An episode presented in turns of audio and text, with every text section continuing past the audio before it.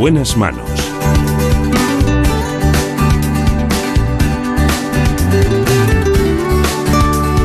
El programa de salud de Onda Cero. Dirige y presenta el doctor Bartolomé Beltrán. Hola, muy buenos días. Me alegro mucho de saludarles. Aquí estamos en la realización Jorge Zamorano y en la producción, como siempre, siempre, siempre, Marta López Llorente.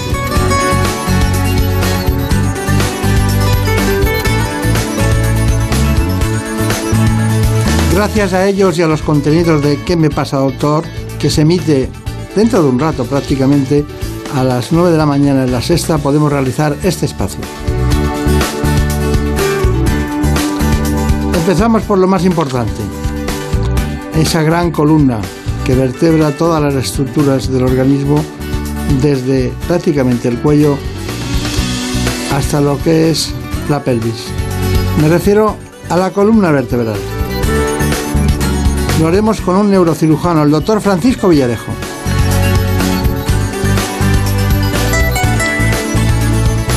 Trabaja en el Hospital de la Luz de Madrid y es uno de los grandes especialistas precisamente en cirugía de la columna vertebral.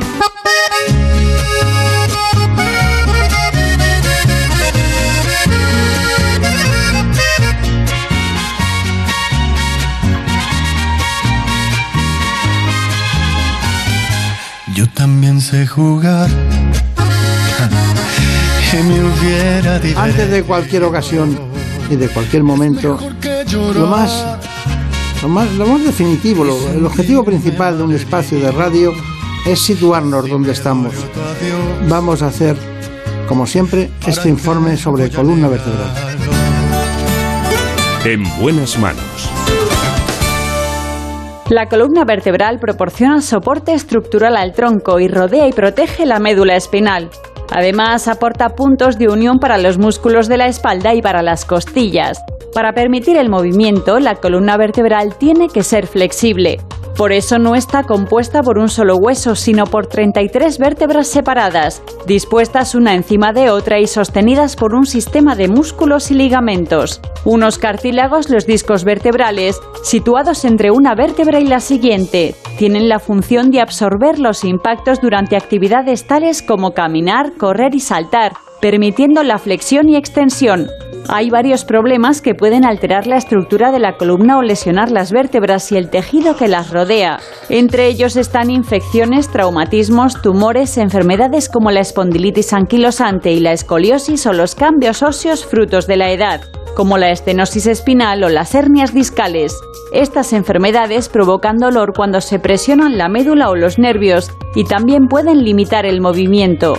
El tratamiento varía según la enfermedad, pero algunas veces incluyen aparatos ortopédicos para la espalda y cirugía. Contamos precisamente hoy con el doctor Francisco Villarejo, que es jefe de neurocirugía del Hospital La Luz de Madrid. Eh, doctor Villarejo. Bueno, eh, la actualidad eh, se mezcla hoy con, con lo que es el, el personaje invitado, el gran especialista en neurocirugía, cirugía de la columna vertebral. Este es su último. Usted está aquí hoy porque nos llegó este libro y dijimos, pues vamos a llamar a, a uno de los grandes amigos de este espacio, el doctor Villarejo. Encantado. ¿Cuántos años llevará usted en la clínica La Luz? Porque Alrededor de 25. a ver, yo, yo no he ido a ver nunca al niño Jesús por, por razones de distinto tipo, pero, pero sí en la clínica La Luz lo he visto mucho, ¿no? Sí. ¿Y, y, y, y cuándo opera? ¿Qué días de la semana opera? Normalmente martes, miércoles y viernes. Ma- martes, miércoles y viernes. Este sábado tengo que operar un tumor también, o sea que a veces los tumores los dejamos para los sábados. Claro. Ah, los tumores los sábados. Sí, pues son cirugías largas, Claro. entonces para tener, Para que haya más problema, paz y tranquilidad. no tener problema horario. Claro, claro.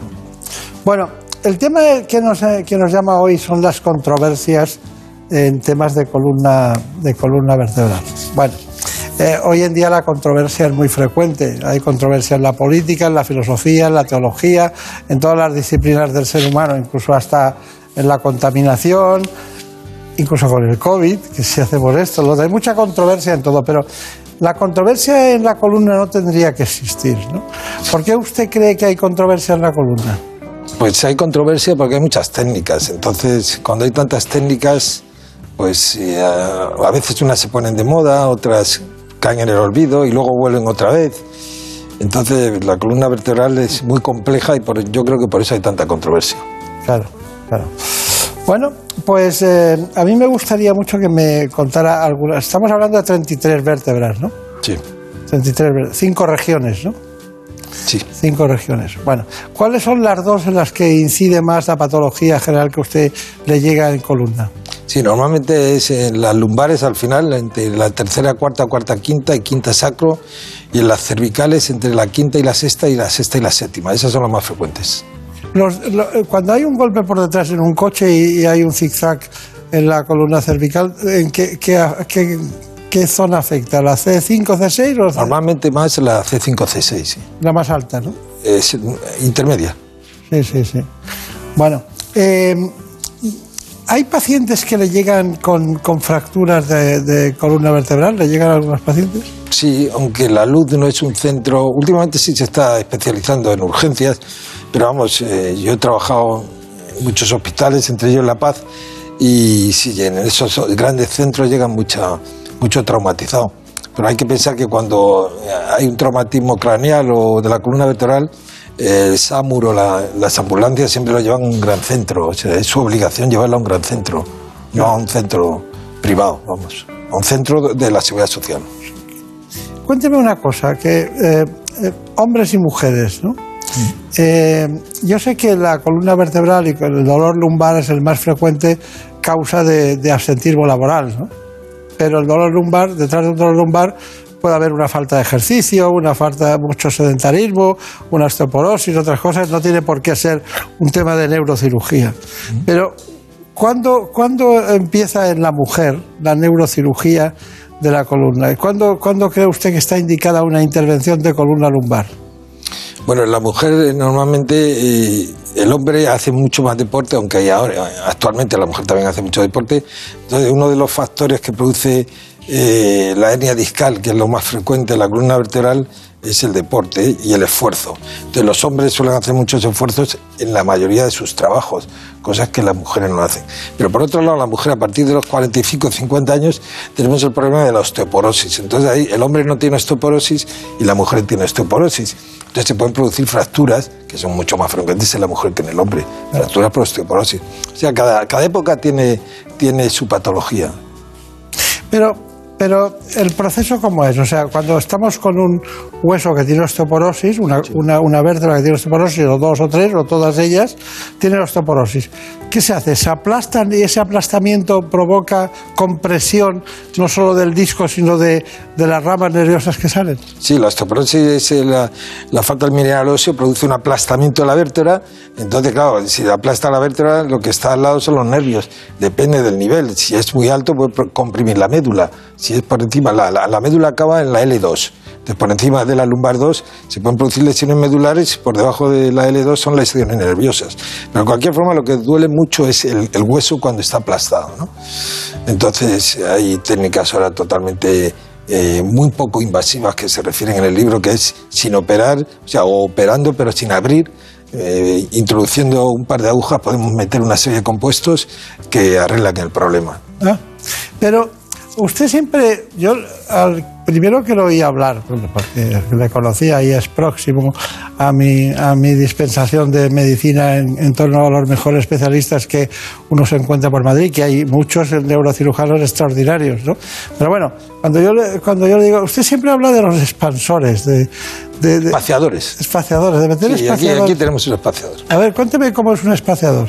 Pues un espaciador es una, una pieza de titanio, las hay también de otros materiales, pero fundamentalmente de titanio, que lo que hace, como dice su nombre, espaciar. O sea, separa un poco la vértebra, al separar un poco la vértebra de la, de la que está al lado, pues eh, abre el canal vertebral fundamentalmente por donde sale el nervio.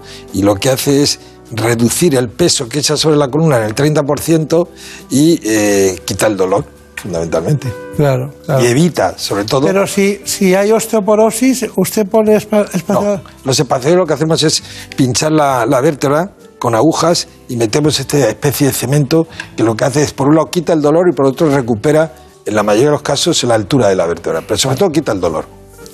He tenido, ayer operé uno que me hizo gracia la, el mecanismo de producción, porque generalmente, como he dicho antes, es la mujer. Pero he tenido dos casos últimamente que son curiosos. Pues esto me lo digo, pero usted se rompió la 12 dorsal. Y lo operé ayer digo, pero usted cómo se, cómo, cómo se ha hecho esto? Y después, mire, me metí a arreglar zócalos en mi casa con posturas inadecuadas y se rompió una vértebra el tío poniendo zócalos. ¿eh? Y el otro le habían puesto una camisa de fuerza por lo que fuera, hizo tanta fuerza contra la camisa que se rompió una vértebra. ¿eh? O sea, hay mecanismos mm, insólitos. Insólitos, sobre todo en el hombre, lo que se produce. hombre, lo que es más frecuente es un golpe o una caída, ¿no? Sí, un golpe o una caída, sí. Bueno, eh, ¿Tenemos alguna pregunta? Sí, una de las preguntas que más recibimos eh, es precisamente sobre un tema que usted ha esbozado un poco, que es sobre el ejercicio físico. ¿Se considera que un aumento de la actividad deportiva podría desencadenar problemas vertebrales por una mala práctica o por esfuerzos excesivos? El ejercicio es una de las causas que más produce problemas en la columna. Yo creo que el, el entrenamiento el que evita esta serie de, o sea, el entrenamiento por un profesional que te dice lo que tienes que hacer.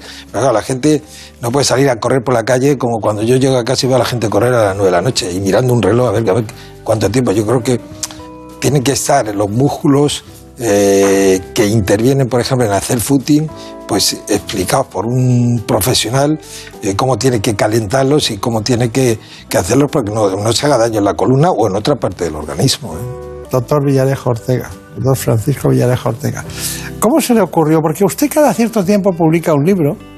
A mí me gusta eso, me gusta mucho porque si el conocimiento se va viendo la evolución, yo tengo sus libros cada uno que ha ido publicando, uno al lado del otro, y se, ve una evolución en todos.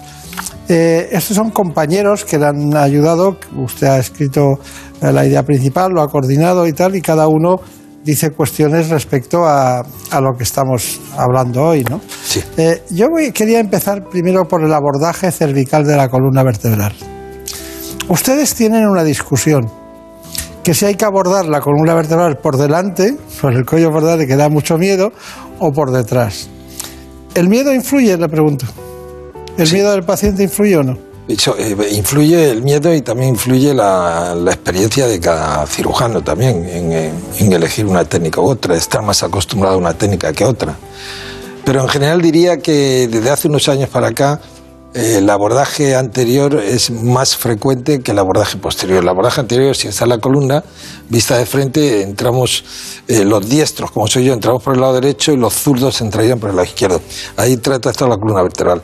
Pero luego hay patologías que hay que obligatoriamente ir por detrás, que sería eh, en diversas, la laminoplastia, fijación con tornillos, la laminectomía, eso hay que hacerlo por detrás. en mi opinión, cada y ahí se refiere en el libro las controversias de por qué una persona, por qué un cirujano, por qué patología, en unos casos se opera por delante y en otros se opera por detrás. Y hay veces que hay que operar por los dos lados. Primero, por una, primero fijar por delante y luego operar por detrás. Fijar por delante. Sí. Fijar es hacer patología, sí. Hay que poner un injerto por delante y posteriormente a los dos o tres meses operar por detrás. Claro. Bueno, pues vamos a ver eh, lo que nosotros hemos preparado, concretamente Ana Villalta, sobre este asunto. Vamos allá. La columna cervical es la región de la columna vertebral que sostiene el peso de la cabeza. Está ubicada en el cuello y protege los nervios que salen del cerebro hacia el resto del cuerpo. Cuando hay dolor en esta zona, por lo general se aplican tratamientos no quirúrgicos, pero cuando el dolor persiste y el especialista diagnostica una patología degenerativa de la columna cervical, hay que recurrir a la cirugía. Una controversia que se da entre los médicos es sobre qué abordaje quirúrgico emplear y cuál es la mejor prótesis, si fija o móvil para cada caso. Aunque existe consenso sobre cuándo intervenir las hernias cervicales con un abordaje anterior o posterior, según su localización, no ocurre lo mismo con las estenosis de canal. En la artrosis cervical con estenosis de canal se puede realizar un abordaje anterior y usar prótesis fijas o móviles o llevar a cabo un abordaje posterior con la minectomía si existe mielopatía cervical. Pero si hay más de dos espacios vertebrales comprometidos y la compresión nerviosa es posterior, suele ser preferible optar por la laminoplastia, que consiste en crear una ventana en el hueso y fijarlo con mini placas. Sin embargo, la elección de un método u otro dependerá de la experiencia del cirujano, que valorará junto a su equipo cada caso en particular. Bueno, una vez valorado, usted decide de fijar por delante y luego por detrás, ¿cuál es la intervención que hace por detrás? Por detrás estamos eh, últimamente haciendo la laminoplastia. Es una técnica que inventaron los japoneses y, y que es muy práctica. Se refiere a la, a la apófisis posterior, ¿no? Sí, lo que se hace es abrir eh, dos o tres niveles y se hace como una ventana que se sujeta con, con unas mini placas, como han dicho en, en el programa. Y entonces de- crea mucho espacio. Descomprimes el canal vertebral y lo que haces es crear mucho espacio. Desaparece el problema de pérdida de fuerza que puedan tener los miembros y también que desaparece el dolor. Claro, claro. Bueno, tengo aquí una microdisectomía Sí. para también tratarla y que me diga su opinión. Vamos a verla y también lo, lo ha hecho Ana, Ana Villalta ¿eh? y vamos a, a discutir sobre ella y nos dice el, doctor Villarejo el por qué actúa de una manera o de otra, que es lo más conveniente. La hernia discal es una patología en la que parte del disco intervertebral se desplaza hacia la raíz nerviosa, la presiona y produce un intenso dolor. Suele aparecer en pacientes jóvenes y de mediana edad, por lo que la degeneración discal no está todavía en fase avanzada. Y aunque en la mayoría de los casos remite con un tratamiento conservador, cuando existe un grado de disfunción neurológico importante y un déficit de fuerza en la pierna, es necesario pasar por el quirófano. En los casos en los que la hernia discal afecta a la región lumbar, el tratamiento más efectivo es la microdisectomía, una técnica quirúrgica mínimamente invasiva en la que se extrae el material de un disco intervertebral dañado lesionado que presiona sobre los nervios espinales. En esta técnica la controversia que existe entre los médicos es si ofrece mejores resultados emplear endoscopio o en su lugar el microscopio, así como la colocación o no de espaciadores interespinosos para evitar recidivas. Esta técnica es una buena opción para pacientes jóvenes con hernias discales grandes en los que esta patología les estaba mermando su calidad de vida, con una tasa de éxito en el 80% de los casos. Bueno, doctor Villarejo, eh, ¿qué le parece? ¿Endoscopio o microscopio? Yo creo, para mí, y defiendo la- el microscopio quirúrgico por dos razones fundamentales. Una, eh, tú tienes una visión en tres dimensiones, con el endoscopio tienes en dos dimensiones. Eh, por otro lado, si tienes algún pequeño problema, en mi opinión personal, eh, con el microscopio lo resuelves enseguida. Eh, con el endoscopio puedes tener algún problema. Y tercero, eh, la curva de aprendizaje con el microscopio es mucho más corta que con el endoscopio. Claro. Entonces, eh, yo soy partidario del microscopio eh, siempre. Y facilita más la posibilidad de poner los espaciadores, ¿no? Sí, por supuesto, con un, con un endoscopio no puedes poner espaciadores. O sea, por ejemplo, vamos a suponer, yo, yo vi a Gonzalo Higuaín antes de que se fuera a Estados Unidos, que se operó, ¿no? Y lo operó un amigo mío, Richard Fessler. Él lo operó, le hizo una con endoscopio, porque Fessler trabaja solo con endoscopio, pero casi tarda tres horas en operar al paciente, ¿no? Eh, nosotros y cualquier neurocirujano, no yo, cualquier cirujano eh, de la Sociedad Española de Neurocirugía ya adulto, eh, te opera una, una hernia disco en 20 minutos, media hora, ¿me entiendes? O sea que la, la curva de aprendizaje es más larga y hay más problemas con, con el endoscopio, pero de todas formas es una técnica mínimamente invasiva y que hay que defender también. Pero yo, si me pregunta usted cuál, yo digo micro, microcirugía. O sea que para usted no hay controversia. Para mí no, en este caso no. Está bien. Bueno, antes de irnos con el diagnóstico de la estenosis del canal, que usted me lo puede definir estenosis del canal. Pues como dice su nombre, estenosis es eh, que algo está estenosado cerrado. Y en este caso es el canal espinal, eh, fundamentalmente lumbar, a nivel de los últimos niveles, que se cierra. eh, normalmente puede ser congénito muy raro o por eh, problema degenerativo, por la edad. A partir de los 50, 50 y tantos años empieza a cerrarse el canal y lo que comprime son los nervios y si es un poco más alto, la médula espinal. Y la sintomatología que da hormiguillos. Es el síndrome del escaparate lo que Ah, produce. ¿eh? esas personas que se paran tanto y se paran con la excusa del escaparate para recuperar la se movilidad. tienen que sentar o se tienen que parar o para que se le quite el hormigueo y, y la pérdida de fuerza que tienen y el dolor sobre todo, sí.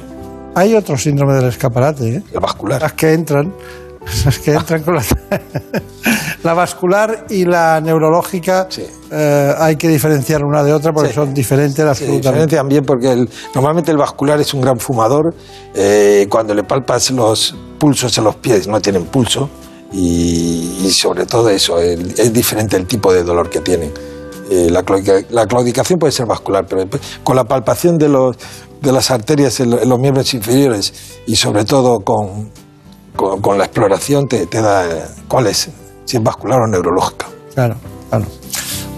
¿alguna pregunta? Sí, otra cuestión que parece preocupar bastante es en torno a las intervenciones quirúrgicas. Nos preguntan en qué caso sería más eh, recomendado reeducar la espalda y en cuáles otros habría que, pasar por quirófano casi de manera ineludible. La, pregunta está clarísima. yo soy neurocirujano, pero soy conservador. Siempre pongo un tratamiento eh, para no operar, pero hay casos eh, que hay que operar. Yo siempre también pongo el caso de, y perdona que meta el, niño epiléptico que como he operado, que viene con ciento y pico crisis, que le están dando crisis, que no para darle crisis y que me digan que hay que darle pastilla. Ese niño lo que hay que llevarle es estudiarle y llevarlo a quirófano, que no hay que perder el tiempo. Pues con la hernia discal igual. Si tú tienes un dolor espantoso en la pierna, eh, un déficit neurológico y una resonancia clarísima, no pierdas el tiempo dándole pastillas ni inyecciones, opéralo. Está bien, está bien. ¿Alguna pregunta? Sí, también se han interesado por los distintos tipos de hernias discales y cuáles afectarían más a la calidad de vida del paciente, si las cervicales, las torácicas o las lumbares. Bueno, torácicas hay muy pocas, ¿eh? eh son muy raras, vamos, y la estadística nuestra que tenemos más de 20.000 cirugías, yo creo que he operado 10 hernias discales dorsales, o sea, son rarísimas. Eh, las lumbares son más frecuentes entre la quinta y el sacro, y la cuarta y la quinta, y las cervicales entre la quinta y la sexta y sexta y séptima. Pero son más frecuentes las lumbares que las cervicales. ¿eh? Y el resultado es similar. ¿Y cuáles afectarían más a la calidad de vida como tal? Eh, afectan las dos, porque las dos producen dolor y pérdida de fuerza, uno en un brazo y el otro en una pierna. Ya está, contestada.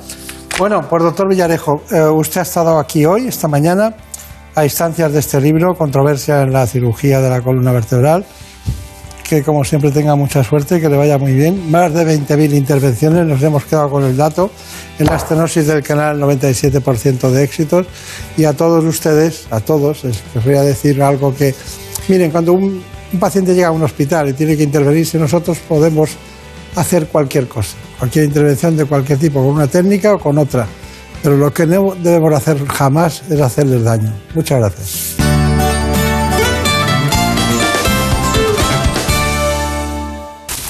Es lógico. Murprotec, empresa líder en la eliminación definitiva de las humedades, patrocina la salud en nuestros hogares. ¿Conoces la relación entre cuidar de tu hogar y cuidar de ti? En Murprotec sabemos que cuando eliminamos las humedades de forma definitiva de tu hogar estamos cuidando de ti y de tu familia. Una vivienda libre de humedades es sana y segura. Llámanos al 930 1130 o accede en murprotec.es. Cuidando de tu hogar, cuidamos de ti. En buenas manos. El programa de salud de Onda Cero. Dirige y presenta el doctor Bartolomé Beltrán.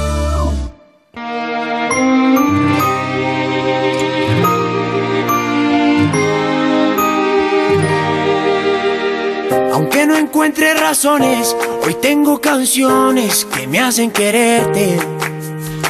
Y aunque yo sé que hay mentiras, prefiero la herida antes que perderte.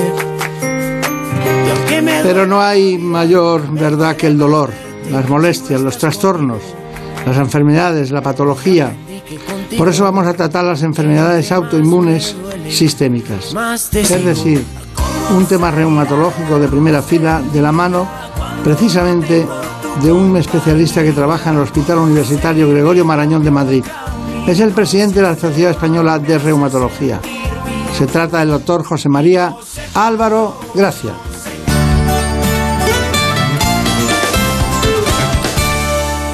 Hay ciertas patologías en las que el sistema inmunitario agrede al propio organismo del paciente. Son las conocidas como enfermedades autoinmunes sistémicas y pueden verse afectados diferentes órganos, como los riñones, el corazón, los pulmones, el sistema nervioso e incluso la piel o la vista. Aunque su causa sigue siendo un enigma, se han descrito factores genéticos, hormonales, ambientales o agentes infecciosos. Para estas enfermedades no existe una cura definitiva, pero es importante diagnosticarlas de manera precoz y tratarlas adecuadamente para evitar complicaciones y daños permanentes.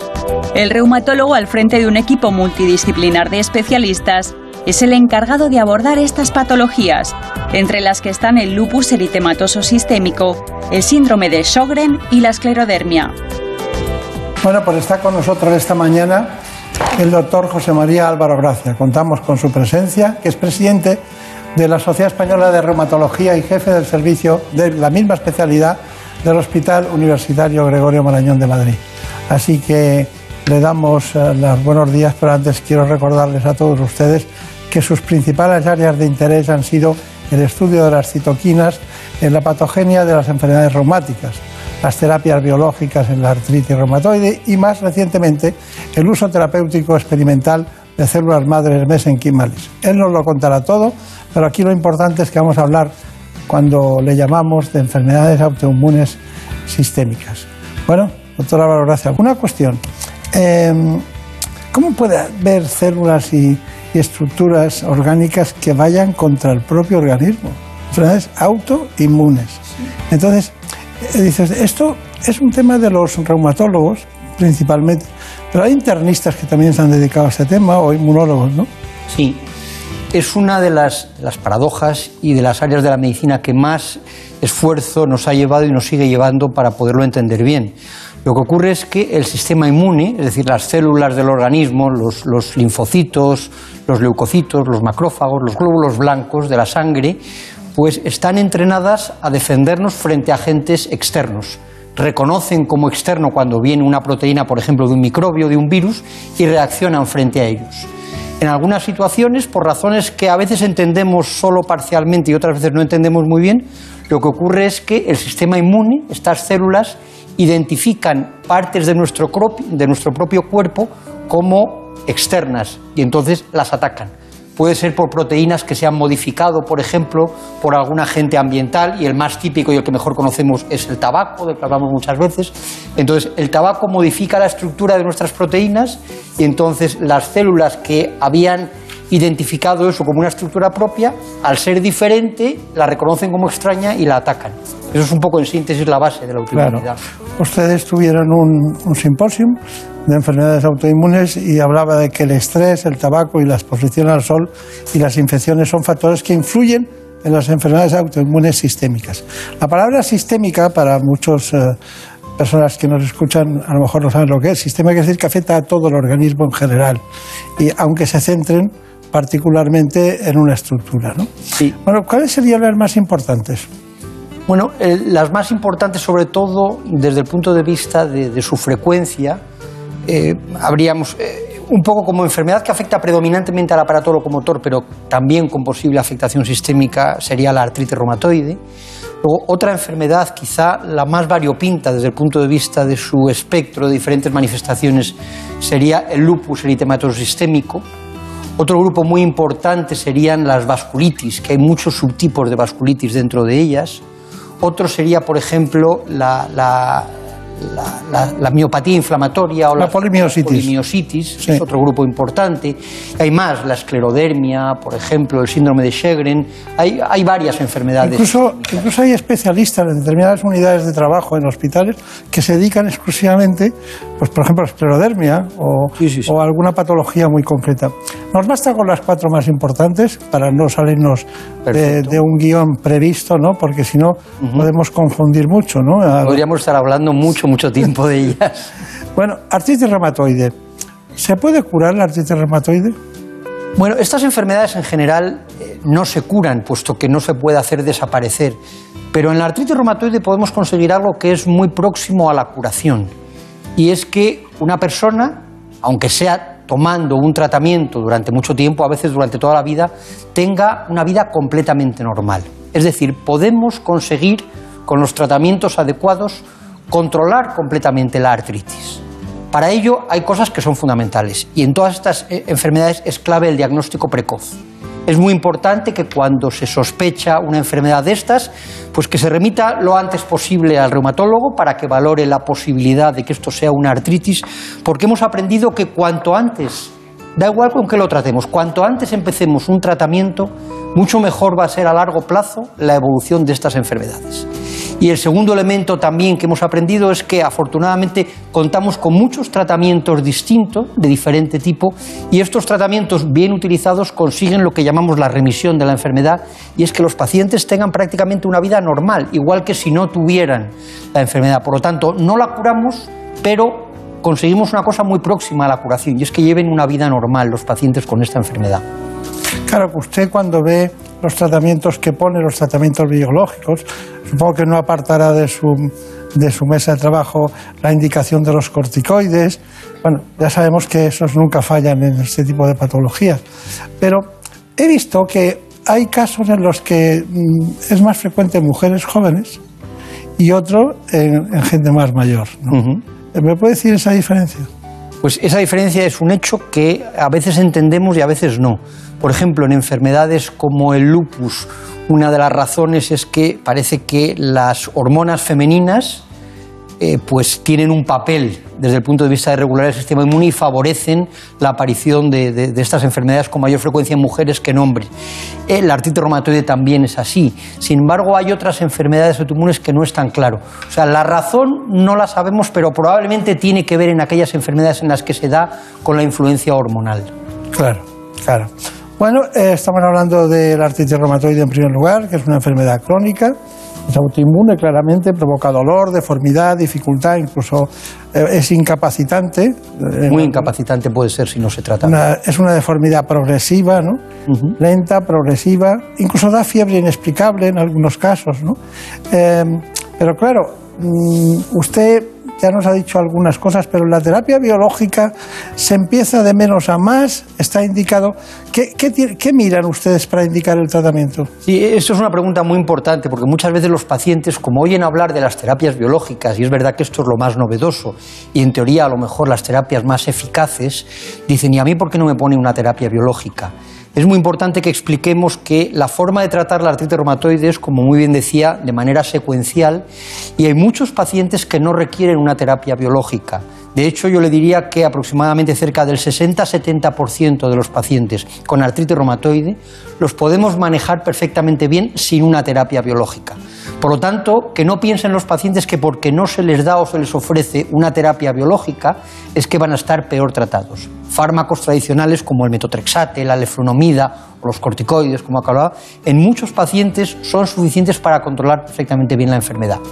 La buena noticia es que si con estos fármacos no podemos controlar una artritis reumatoide, las terapias biológicas vienen en la ayuda del paciente y muchos pacientes que no responden a tratamientos tradicionales sí que responden de manera muy eficaz a terapias biológicas. Incluso tenemos terapias biológicas para utilizarlas cuando ya han fracasado a otras terapias biológicas. Por lo tanto, desde el punto de vista de las opciones terapéuticas que tenemos para la artritis reumatoide, hoy en día podemos decir que estamos en una época en la que hay muchas opciones y la inmensa mayoría de los tratamientos son suficientes para controlar prácticamente todos los pacientes con artritis reumatoide. Me gusta mucho, ¿eh? Sí, sin duda. Además, esto tiene que ver porque la base de las terapias biológicas son esas citoquinas, esas proteínas de las que hablaba al principio. Que, También, que también provocaron una gran eclosión precisamente cuando, cuando el COVID-19. Sin duda. Porque Parte parte, del. COVID es un- una respuesta hiperinflamatoria que decimos que se controla frenando esas citoquinas. De hecho, muchos de los tratamientos que utilizamos en artritis reumatoide también se han ensayado y se están utilizando en algunos perfiles de pacientes con COVID. Claro. Bueno, pero llega una mujer y se sienta en su consulta y de repente le dice que le duelen las articulaciones durante la noche y que duerme mal. Solo eso. Anda bien, más o menos, ¿eh? Todo más o menos. ¿Qué piensa? ¿Cómo lo arregla eso? Pues lo primero que pienso es que tengo que dedicar una parte importante de tiempo a, averiguar más sobre, sobre esto, porque es verdad que eh, uno de los problemas que tienen estas enfermedades es que pueden tener síntomas muy inespecíficos que hacen confundirnos a unos con otras. Entonces, la forma de abordar el diagnóstico de estas personas es, en primer lugar, dedicando tiempo al paciente, averiguar si aparte de ese dolor por la noche, que es algo muy característico, pero que puede ser de diferentes enfermedades, pues tiene otros síntomas acompañantes, por ejemplo, antes hablaba de manifestaciones sistémicas, si hay algo que nos puede hacer pensar en cosas como pérdida de peso, como posible afectación de los pulmones, afectación del aparato digestivo, afectación de la piel. Entonces, lo más importante en primer lugar es un buen interrogatorio y una exploración. Y a partir de ahí ya podemos tener una idea más o menos aproximada de qué tipo de enfermedades debemos pensar y ponemos en marcha otro tipo de procedimientos diagnósticos complementarios, fundamentalmente técnicas de imagen, radiografía, ecografía, resonancias, etcétera, o pruebas analíticas, que en estos casos sí que son muy importantes, porque una de las características, puesto que son enfermedades autoinmunes, la autoinmunidad se refleja por la producción de anticuerpos y estos anticuerpos los podemos medir en la sangre de los pacientes. Entonces, las determinaciones analíticas van a ser importantes porque podemos encontrarnos cosas como un factor reumatoide, que es un anticuerpo característico del artritis reumatoide, los anticuerpos antinucleares, que son más característicos del lupus, por ejemplo, son muy importantes desde el punto de vista de complementar la información, pero sí que quiero eh, aclarar una cosa que es clave, porque muchas veces recibimos a lo mejor interconsultas de colegas que simplemente nos mandan un paciente porque han visto que tiene unos anticuerpos antinucleares positivos. Hay gente que tiene anticuerpos antinucleares positivos o factor reumatoide y eso no quiere decir que se tenga ninguna enfermedad. Claro. Entonces, eso tiene valor solamente cuando hay una serie de síntomas que eh, lo acompañan. Y eso es lo que nosotros como reumatólogos, y volviendo a la pregunta, pues al final la forma de diagnosticar todo esto es integrar todos estos datos, tanto clínicos como analíticos y de imagen, para llegar a un diagnóstico. Eso que estamos solo con uno. Le veo en forma, ¿eh? Está en bueno, forma. lo intentamos. Estoy un poco lesionado, ¿eh? de hecho. Sí. Pero bueno. No será por los goles que me... no. de esta semana, que no ha habido casi, casi ninguno, ¿no? No. Pero bueno, está bien. Eh, hay muchas cosas que queremos hablar. Brenda Hermida está deseando preguntar algo. Nos ha escrito un paciente de este tipo de enfermedades auto- autoinmunes eh, que nos pregunta si por, por esta condición eh, es un paciente de riesgo o podría serlo en esta situación de pandemia por coronavirus. Es una pregunta eh, importante y no fácil de diagnosticar porque los datos que tenemos son que en los pacientes con enfermedades autoinmunes sistémicas el factor de riesgo más importante sigue siendo el mismo que la población general, la edad fundamentalmente y las comorbilidades, comorbilidades como enfe- enfermedades pulmonares o enfe- enfermedades renales. Por sí mismas, las enfermedades autoinmunes parece que, sobre todo las sistémicas, sí confieren un poquito más de riesgo que la gente normal de la misma edad. Entonces podemos decir que sí que es un factor de riesgo, pero un factor de riesgo moderado, no un factor de riesgo tan importante como Claro. otras cosas, como esos ejemplos que he dicho. Bueno, territorio abonado, diríamos, ¿no? Sí, Pero no- efectivamente. pero no determinante, ¿no? Y parte por algunos de los tratamientos que usamos también. Para cerrar el tema de, porque queremos tratar, son cuatro en total, para cerrar la artritis reumatoide, que es infinita ella misma, ¿no? Eh, hay síntomas que son habituales. Hay personas que tienen inflamación de las articulaciones, rigidez matutina, deformidad progresiva y he tomado nota también de la reducción de movilidad articular. ¿Cuál es la primera que aparece? No se sabe. Generalmente lo primero es el dolor. El dolor, esa rigidez de por las mañanas De y la inflamación, Eso me el aumento de volumen. Bien. Eso es lo más frecuente. ¿Y la analítica? ¿En la analítica qué es lo que sale primero? Inicialmente puede que no haya nada, por lo tanto una analítica normal no excluye una artritis reumatoide, o lo que vemos al principio es sobre todo elevación de lo que llamamos reactantes de fase, que son la proteína C reactiva y la velocidad de sedimentación. Ah, qué fácil, ¿verdad? Sí, sí. Siempre han estado, siempre han Siempre estado, han estado ahí. siempre han estado ahí y siguen ahí. Bueno, estupendo.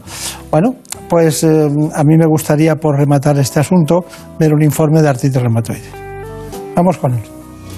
Este simple gesto tiene una enorme dificultad para un paciente de artritis reumatoide, una enfermedad inflamatoria crónica de origen desconocido y de base autoinmune. Es la más incapacitante de las enfermedades reumáticas y puede provocar invalidez progresiva. De hecho, si no se controla, acaba dañando los huesos, ligamentos y tendones de las articulaciones hasta deformarlas. E incluso puede afectar a otros órganos internos como el corazón, el pulmón o el riñón. Produce dolor, hinchazón, enrojecimiento, rigidez matutina y aumento de la temperatura de las articulaciones, principalmente en manos y muñecas, aunque también afecta a los pies, codos, caderas, rodillas, hombros y tobillos. En España, 300.000 personas padecen esta enfermedad y cada año aparecen 20.000 nuevos casos, sobre todo en mujeres entre 45 y 55 años. Las terapias biológicas son el gran avance de las dos últimas décadas, pero la detección precoz sigue siendo muy importante para un buen control de esta enfermedad. En la actualidad, solo una de cada tres personas con artritis sabe manejar bien su enfermedad. Bueno, pues aquí nos encontramos con un tema apasionante que es ¿qué hacemos? ¿Primero el informe y luego habla usted o habla usted y luego hacemos el informe? Yo prefiero que hable usted. Es decir, lupus, el lupus. Hemos dicho que es más frecuente en mujeres, en el 90%, que están en edad fértil, no en personas mayores, en edad fértil. Y que bueno, y que el lupus es el más, podríamos ser el más sistémico de todos, porque aparato ocular, cualquier lugar del organismo le puede afectar. Entonces, ¿cómo se centra un especialista como usted delante del lupus? ¿Cómo lo vive? Bueno, es una de las enfermedades más, más complejas, porque efectivamente, como muy bien ha dicho, un paciente con lupus puede venir a la consulta simplemente por dolor o inflamación, o puede venir a la consulta de neurología por una cefalea, la consulta de dermatología por un RAS, o, o- o por muchas otras cosas. Entonces, lo primero que hay que tener es, es experiencia en estas enfermedades para poderlo sospechar. Y la forma de sospecharlos, como decíamos antes, un poco por el interrogatorio y la exploración física. Y a partir de ahí lo que hacemos es poner en marcha estudios complementarios analíticos y ya los hemos mencionado antes, los anticuerpos antinucleares. Yo creo que esa es la base del enfoque de un paciente con lupus eritematoso sistémico. ¿Le llegan del oftalmólogo algún lupus? Sí, sí, sí, sí. ¿Que tienen uveitis? Uveitis, a veces epiescleritis, a veces tienen afectación, eh, de, hay algunas formas de afectación vascular que también se producen en el lupus eritematoso sistémico. Es probablemente la enfermedad más, más eh, heterogénea que hay. Nosotros eh, sospechábamos con aquella famosa serie de televisión que era el Doctor House, siempre era en el diagnóstico diferencial de cualquier cosa rara. ¿Quién es el lupus. House? ¿Eh? ¿Quién es el doctor House? No lo sé, no lo sé, pero no oído, había oído hablar algo del que no hacía tiempo. Siempre era el lupus el que está en cualquier paciente complejo que no sabe lo que es, nos llaman a los reumatólogos para ver esto qué puede ser. Nosotros siempre decíamos que él seguro que era reumatólogo. Está bien tirado. Bueno, hay una cosa. mm, Supongo que los fármacos cambian y que se harán, en este caso, antisupresores. Sí. Inmunosupresores. Sí, sin duda. Yo creo que una de las cosas buenas para, también para los pacientes eh, con, lupus es que ha habido un enorme avance desde el punto de vista de nuevos fármacos. Por una parte, mejor combinación de los que teníamos antiguos, como por ejemplo, no sé, inmunosupresores, el tacrolimus o el micofenolato, por decir algunos nombres raros que no le van a decir mucho a la gente, pero combinación de fármacos tradicionales, pero es que además también tenemos terapias biológicas. Tenemos terapias biológicas más novedosas que se han desarrollado más tarde para el artritis reumatoide, pero que están viniendo con fuerza. Y de hecho yo le diría que en los próximos dos, tres años va a haber muchas novedades desde el punto de vista de nuevos fármacos para el lupus. Usted lo sabe que las va a ver. Están en investigación clínica. Está- ¿cuántos- ¿Cuántas veces está en Madrid usted? Bueno, ahora mucho, porque ahora ya no nos podemos, no nos podemos mover. Ahora estamos pegados al, al ordenador siempre- a través de teleconferencia. Yo lo recuerdo en los aviones. O sea que Es verdad. es curioso. Pero bueno, eh, ¿pregunta de, de lupus hay Bueno, alguna? va un poco en la línea de lo que usted acaba de comentar. Eh, sabemos que los pacientes de, de lupus la complicación principal es que el organismo produce lesiones inflamatorias en diferentes órganos y tejidos y que además es crónico. Entonces nos preguntan si existe alguna manera de, de aliviar eh, los síntomas y si los tratamientos pues consiguen que cada vez podamos mejorar, mejor- mejorar más esta enfermedad. Es una muy buena pregunta y muy importante, porque uno de los conceptos que estamos aprendiendo también en el lupus es que no solamente tenemos que controlar la inflamación, sino que tenemos que evitar las secuelas, lo que llamamos el daño orgánico. Para eso lo fundamental, como siempre, es diagnóstico precoz, iniciar un tratamiento lo antes posible y ser ambiciosos en nuestro tratamiento, no, confirma- no conformarnos con que esté un poquito mejor. Hay que buscar también la remisión de la enfermedad. ¿Alguien tiene lupus? Una mujer. Eh, ¿Se vacuna contra el COVID o no? Pues también es una pregunta que la estamos recibiendo todos, todos los días. Y la contestación es muy sencilla, tajante y claramente sí, sin la más mínima duda, que no tengan miedo.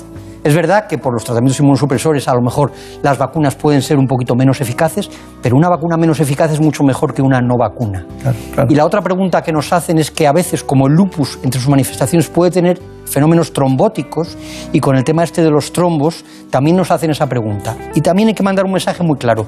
El mecanismo de los posibles trombos en las vacunas es completamente diferente del de los trombos, y el riesgo es tan bajo que para que se hagan a la idea, estamos hablando de tres personas por millón. Un millón de habitantes, que a veces no nos damos cuenta, es aproximadamente 15 estadios de fútbol, como el Santiago Bernabéu, llenos de gente. Y de esos 15 estadios llenos de gente, va a haber tres personas con estos fenómenos trombóticos. Entonces, que no tengan miedo a vacunarse, que sin duda tienen mucho más que ganar, que cosas que perder. Ni al Santiago Bernabéu. Ir a Santiago Bernabéu, es otra posibilidad, pero cuando podamos, que ahora no. Bueno, tenemos que ir muy rápido porque tenemos que aprovechar su conocimiento. Vamos a dar un informe sobre el lupus. Vamos a ver. Cada vez se diagnostican más casos de lupus en nuestro país y de forma más precoz. Esta patología se puede presentar a cualquier edad, pero lo más frecuente es que se inicie en la juventud. Se estima que afecta a 5 millones de personas en el mundo y unas 75.000 en España. El 90% de ellas son mujeres en edad fértil, entre los 20 y los 40 años. El lupus se encuadra dentro de las enfermedades autoinmunes. Esto quiere decir que el sistema inmunológico se confunde y no diferencia entre las partículas extrañas y las propias células o tejidos, produciendo anticuerpos en contra de sí mismo. Se trata de una enfermedad inflamatoria crónica que se manifiesta alternando periodos de actividad con otros de remisión. El lupus eritematoso es además una enfermedad sistémica, ya que puede afectar a muchos órganos, piel, articulaciones, riñón, corazón, pulmones, pero la mitad de los pacientes tienen afectación casi exclusiva de la piel y las articulaciones. Cada persona tiene un patrón diferente de la enfermedad, lo que en ocasiones dificulta el diagnóstico. Bueno, está perfecto, eh, según nuestros conocimientos. Y me gustaría, ya que hemos eh, dejado atrás ya el lupus, pasar a ese tema apasionante de las vasculitis, que eso es una maldad del destino. La vasculitis es una inflamación de los vasos sanguíneos. No hace referencia a una única enfermedad, sino que constituyen un grupo muy amplio de enfermedades. La consecuencia de esta inflamación es que los vasos pueden llegar a ocluirse o a romperse y como están repartidos por todo el organismo puede dar complicaciones muy graves. Las vasculitis afectan a pocas personas porque son enfermedades minoritarias o raras y los síntomas más comunes son la fiebre, la inflamación, el dolor de cabeza, la fatiga, incluso la pérdida de peso.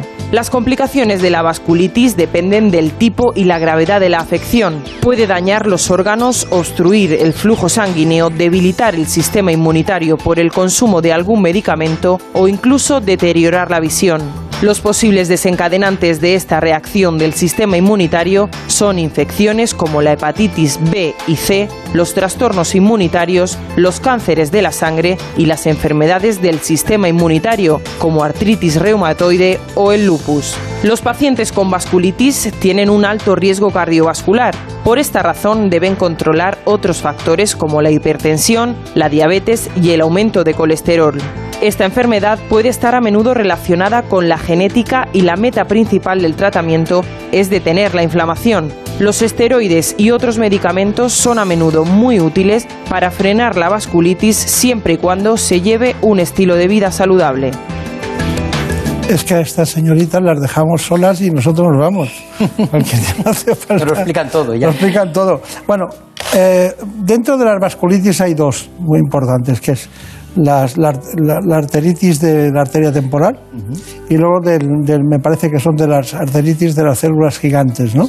Bien, la temporal es más importante. Sí, en, en realidad son diversos nombres de un, de un amplio grupo de enfermedades que, que es casi la misma enfermedad. Bien. Entonces, ¿Qué hablamos de un, con un nombre o con otro, pero es lo mismo. ¿Qué hacemos con la arteritis de la Pues, temporal? en primer lugar, esto es, un- es, es clave porque, al igual que estamos diciendo en otras enfermedades, el índice de sospecha es fundamental porque la rapidez en el tratamiento va a cambiar el pronóstico de esta enfermedad. La arteritis de células gigantes o arteritis de la temporal puede producir, si no lo encontramos adecuadamente, por ejemplo, un accidente cerebrovascular o la pérdida de la visión de un ojo o de los dos. Entonces, lo que tenemos que hacer es sospecharla, diagnóstica, y, vamos, sospecharla y hacer pruebas diagnósticas que la confirman. Fundamentalmente tenemos dos, aparte, como siempre, la exploración física. Es la ecografía, la ecografía de arteria temporal y otras arterias, y a veces tenemos que hacer la biopsia de arteria temporal. De esa manera la diagnosticamos y ponemos tratamiento. Vale, me basta, me basta. Voy a ponerle ahora eh, una- un reportaje sobre la polimiositis. Vamos allá. La polimiositis es una enfermedad inflamatoria poco frecuente que causa debilidad muscular. Tener esta enfermedad puede dificultar la capacidad para subir escaleras, pararse después de estar sentado, levantar objetos o alcanzar lugares que estén por encima de la cabeza. La debilidad muscular asociada con la polimiositis daña a los músculos más cercanos al tronco. como los de la cadera, los muslos, los hombros, la parte superior de los brazos y el cuello. La debilidad afecta a ambos lados del cuerpo y por lo general los síntomas aparecen gradualmente y suelen empeorar de manera progresiva. El riesgo de padecer polimiositis es mayor si tienes lupus, artritis reumatoide, esclerodermia o el síndrome de Soren y suele afectar a adultos de entre 30 y 50 años, sobre todo a mujeres. Aunque actualmente la polimiositis no cuenta con un tratamiento específico que logre detener o acabar con la enfermedad, existen terapias que combinan el uso de medicamentos con ejercicios de fisioterapia, con los que se mejorará la fuerza y la función muscular. Bueno, María Montiel, es que... He informado bien. Sí, ya te, veo, ya te veo. Bueno, hay una cuestión, eh, por favor, genética. Genética de las enfermedades autoinmunes sistémicas. Es muy complejo, por lo tanto, para simplificarlo le voy a decir que sin duda hay factores genéticos porque sabemos que es más frecuente entre familiares, pero no hay un gen único. Son lo que llamamos herencia poligénica. Es la combinación de varios La genes peor. La que pueden hacer incrementar la susceptibilidad, pero todavía no sabemos cuáles son los genes específicos que participan en estas enfermedades. Pues a ver si lo hacen. A ver si Estamos intentando y hacemos muchos estudios de eso, pero por ahora es una de las áreas que no ha aportado el rendimiento que esperábamos hacía años. Claro. Pues coja a todos los reumatólogos de España, que usted es presidente y los ponga a trabajar en eso. ¿eh? Ya lo hemos hecho en algunos grupos. A ver, Brenda Hermida, ¿qué pregunta hay? Tenemos una pregunta relacionada con el tratamiento de la polimiositis. Hay un paciente que nos ha escrito que lleva ya, creo que nos comentaba, casi un año tomando corticoides para tratar esta enfermedad y nos pregunta si hay algún riesgo en una exposición tan larga a este, a este medicamento. Bueno, es otra pregunta importante. Yo, yo siempre digo que si me fuera a una isla desierta me llevaría corticoides en primer lugar. Los corticoides es el fármaco de los fármacos que más vidas salva. Alguna cosa más, ¿no? Sí, pero ese en primer lugar. Entonces, eh, yo creo que los corticoides lo que tenemos que dar el mensaje es de que es muchas veces lo más eficaz que tenemos, por lo tanto, que no tengan miedo. Los corticoides salvan la vida, cambian el, el pronóstico de estas enfermedades. Sí que es verdad que puede haber efectos secundarios, pero los médicos los controlamos de la mejor manera posible y utilizamos fármacos que llamamos ahorradores de corticoides para minimizarlo. Muy brevemente, conclusión. La conclusión es que las enfermedades autoinmunes sistémicas es un grupo muy amplio de enfermedades que no son frecuentes, pero que son muy importantes porque son potencialmente graves y las podemos tratar muy bien. Por lo tanto, es clave la sospecha y derivar cuanto antes al reumatólogo para que ponga el tratamiento adecuado. Bueno, pues usted se llevaría a una isla desierta, se llevaría los, los corticoides. Yo si tuviera un arca de Noé y viniera al fin del mundo, le metería a usted también dentro de Muchas de- gracias. Muchas gracias. Muy amable. En buenas manos.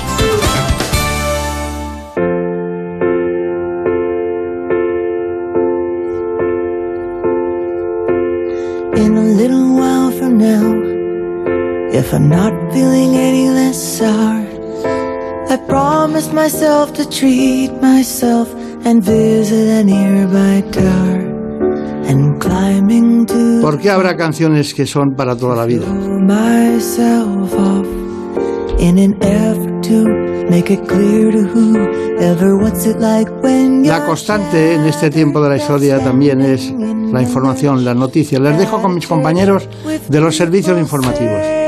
My God, that's tough. She stood him up. No point in us remaining. We may as well go home as I did on my own, alone again, naturally. To think that only yesterday I was cheerful, bright and gay, looking forward to who wouldn't do the role I was about to play. And as if to knock me down, reality came around, and without so much as a mere touch, cut me into little pieces. Son las 5 de la mañana, las 4 en la comunidad canaria.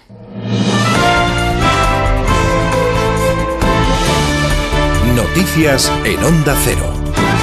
¿Qué tal? Buenos días. Los contagios siguen sumando nuevos positivos y la pandemia avanza en todas las comunidades, salvo en Andalucía, que baja sus cifras en 150. Navarra ha registrado más de 800 casos, marcando un nuevo máximo. Galicia notificaba ayer mil positivos y Cataluña es otra de las comunidades que se encuentra en situación de riesgo alto y suma más de 4.000 contagios. Las cifras preocupan y el Endacari Iñigo Urcullu pedía a los ciudadanos responsabilidad para poder celebrar unas Navidades tranquilas. Nos seguimos jugando mucho. Queremos poder celebrar la Navidad en mejores condiciones y para ello debemos cumplir las normas con rigor, con compromiso, con responsabilidad. La crecida del río Ebro mantiene en alerta La Rioja, Navarra y Aragón. Esta madrugada se espera que el caudal del río alcance picos muy altos a su paso por las localidades de Tudela y Castejón en Navarra y el operativo de emergencias también se ha activado en la localidad aragonesa de Novillas. El presidente Javier Lambán no descarta que haya que desalojar municipios porque la crecida del río será descomunal y superior a la del 2015.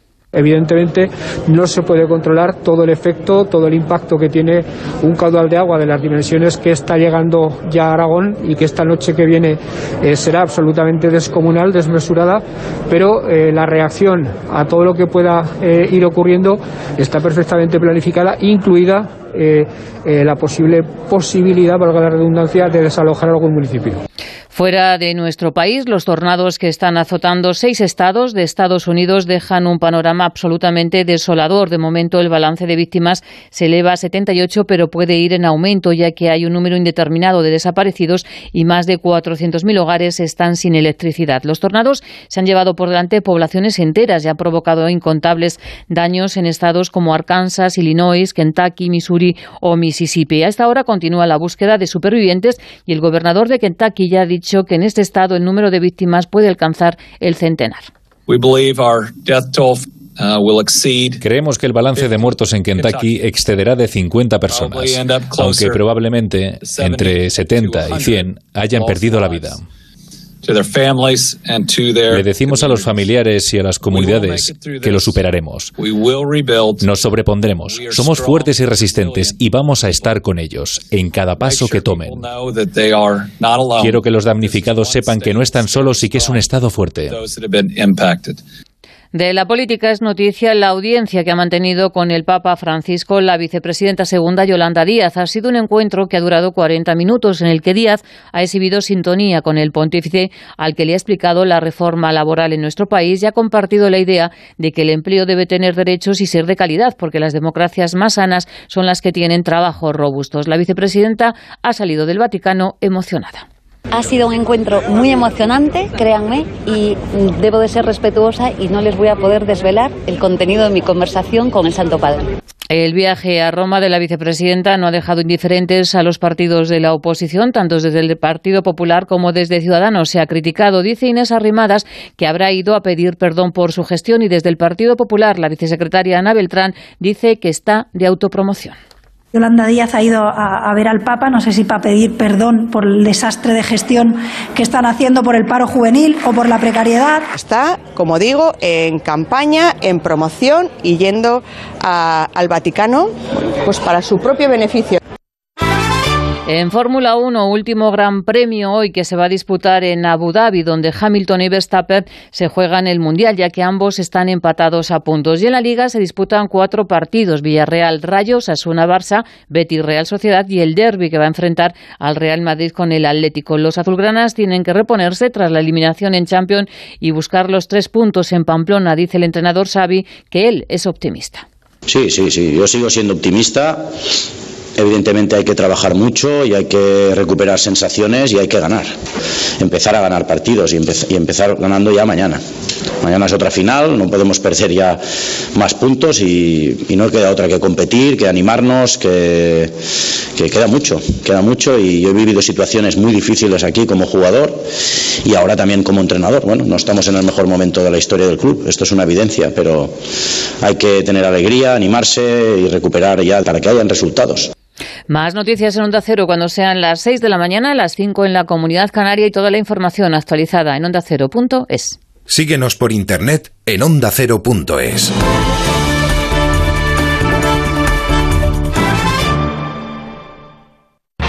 como el perro y el gato. En estos casos en los que un animal no tiene la educación suficiente. Pregunta que nos hace Alicia García desde Mar del Plata. un gatito que está aprendiendo rutinas. Y lo que tienes que hacer con el tema... Consulta a Carlos Rodríguez. A ver, en principio el corte de uñas es prácticamente igual. Recordar a la gente que nos puede enviar sus consultas. Solo que podría tener cinco... Cinco animales de compañía. Como el perro y el gato. Sábados a las 3 de la tarde, domingos a las 2 y media y siempre que quieras en la app y en la web de Onda Cero. Patrocinado por Menforsan, los especialistas en cuidados, higiene y cosmética natural para las mascotas. Te mereces esta radio. Onda Cero, tu radio. Este domingo súbete a uno de los trenes más esperados de la temporada de Radio Estadio. Desde las 3 de la tarde, Derby madrileño. Y en Abu Dhabi, el título mundial de Fórmula 1. La última parada será en el Estadio Santiago Bernabéu. Duelo de vecinos con la moral alta tras la semana europea. Real Madrid, Atlético de Madrid. Al otro lado, tras la decepción en la Liga de Campeones, el Fútbol Club Barcelona visita Osasuna. En el Benito Villamarín, cruce entre dos equipos que quieren subir un peldaño la próxima temporada en Europa: Real Sociedad Betis. Y todo lo que suceda en el duelo entre Villarreal y Rayo Vallecano.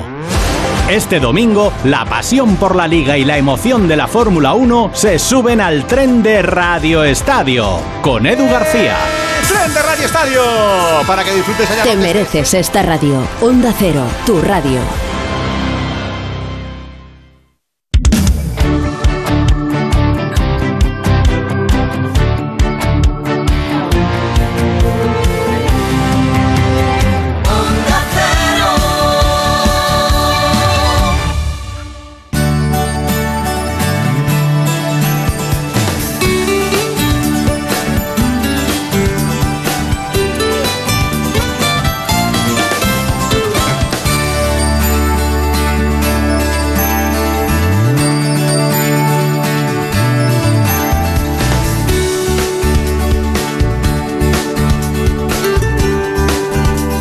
Buenas manos.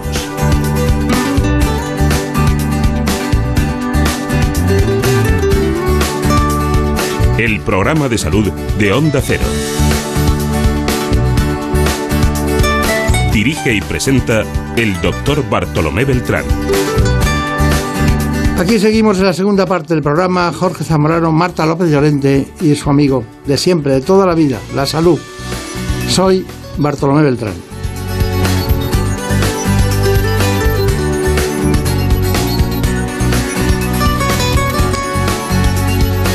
La radio es posible gracias a un elemento fundamental, que son las cuerdas vocales, la voz, la palabra, procede de ahí. Hoy vamos a ver cuál es su patología.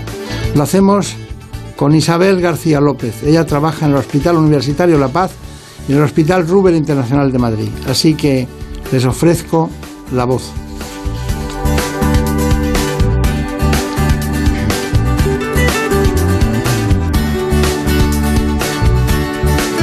Pero siempre antes de cualquier otra cosa les hacemos un informe para que ustedes conozcan cuáles son las patologías más habituales. Porque ¿saben que cerca de un 10% de la población española sufre trastornos de la voz? La voz es característica y única para cada persona. Es nuestra carta de presentación.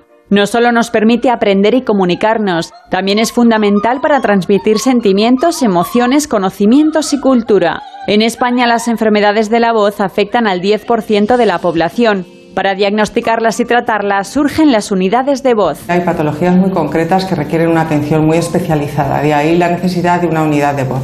Yo destacaría los trastornos vocales relacionados con enfermedades que afectan al movimiento, eh, como la archiconocida enfermedad de Parkinson, las distonías, los temblores. Destacaría también la disfonía de género, que está muy de actualidad, y daría una mención especial a los trastornos de la voz relacionadas con profesionales de la voz. Y es que hay profesionales especialmente afectados, como los cantantes o los profesores de colegio. La franja de edad en la que son más habituales estos trastornos se sitúa entre los 25 y los 45 años. Las patologías más frecuentes son las afonías, las disfonías, disfonías y los nódulos y pólipos. Y hay otras como los edemas o las lesiones tumorales benignas o malignas. La falta de sueño, hablar más de cuatro horas seguidas, usar una mala técnica vocal, carraspear y toser en exceso, el ruido ambiental, el tabaco, el alcohol y la contaminación son los principales factores de riesgo para sufrir problemas de voz.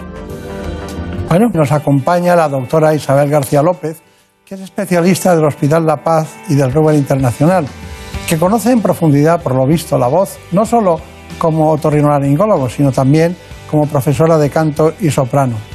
Pero claro, tendríamos que saber qué fue primero, la otorrino o el canto.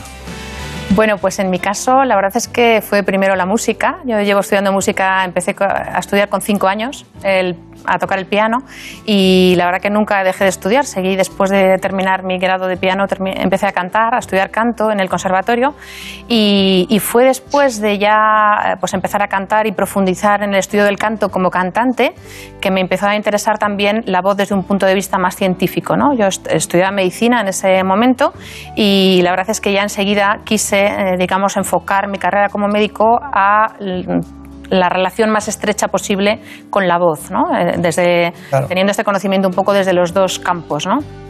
Doctora Isabel García López, ¿cómo le llaman? ¿Doctora García? ¿Doctora García López? ¿Cómo le llaman? Pues normalmente doctora García López, porque como García es un apellido bastante eh, común, pues eh, suelen llamarme García López. Claro. ¿Y por qué estudió en Valladolid?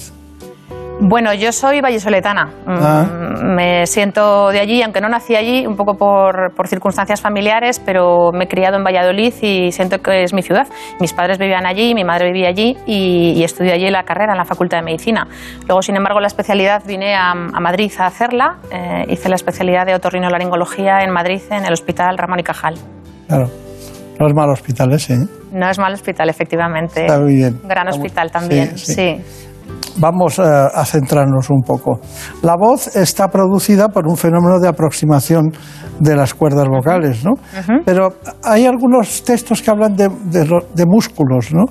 O sea, ¿qué diferencia hay entre un músculo y una cuerda vocal?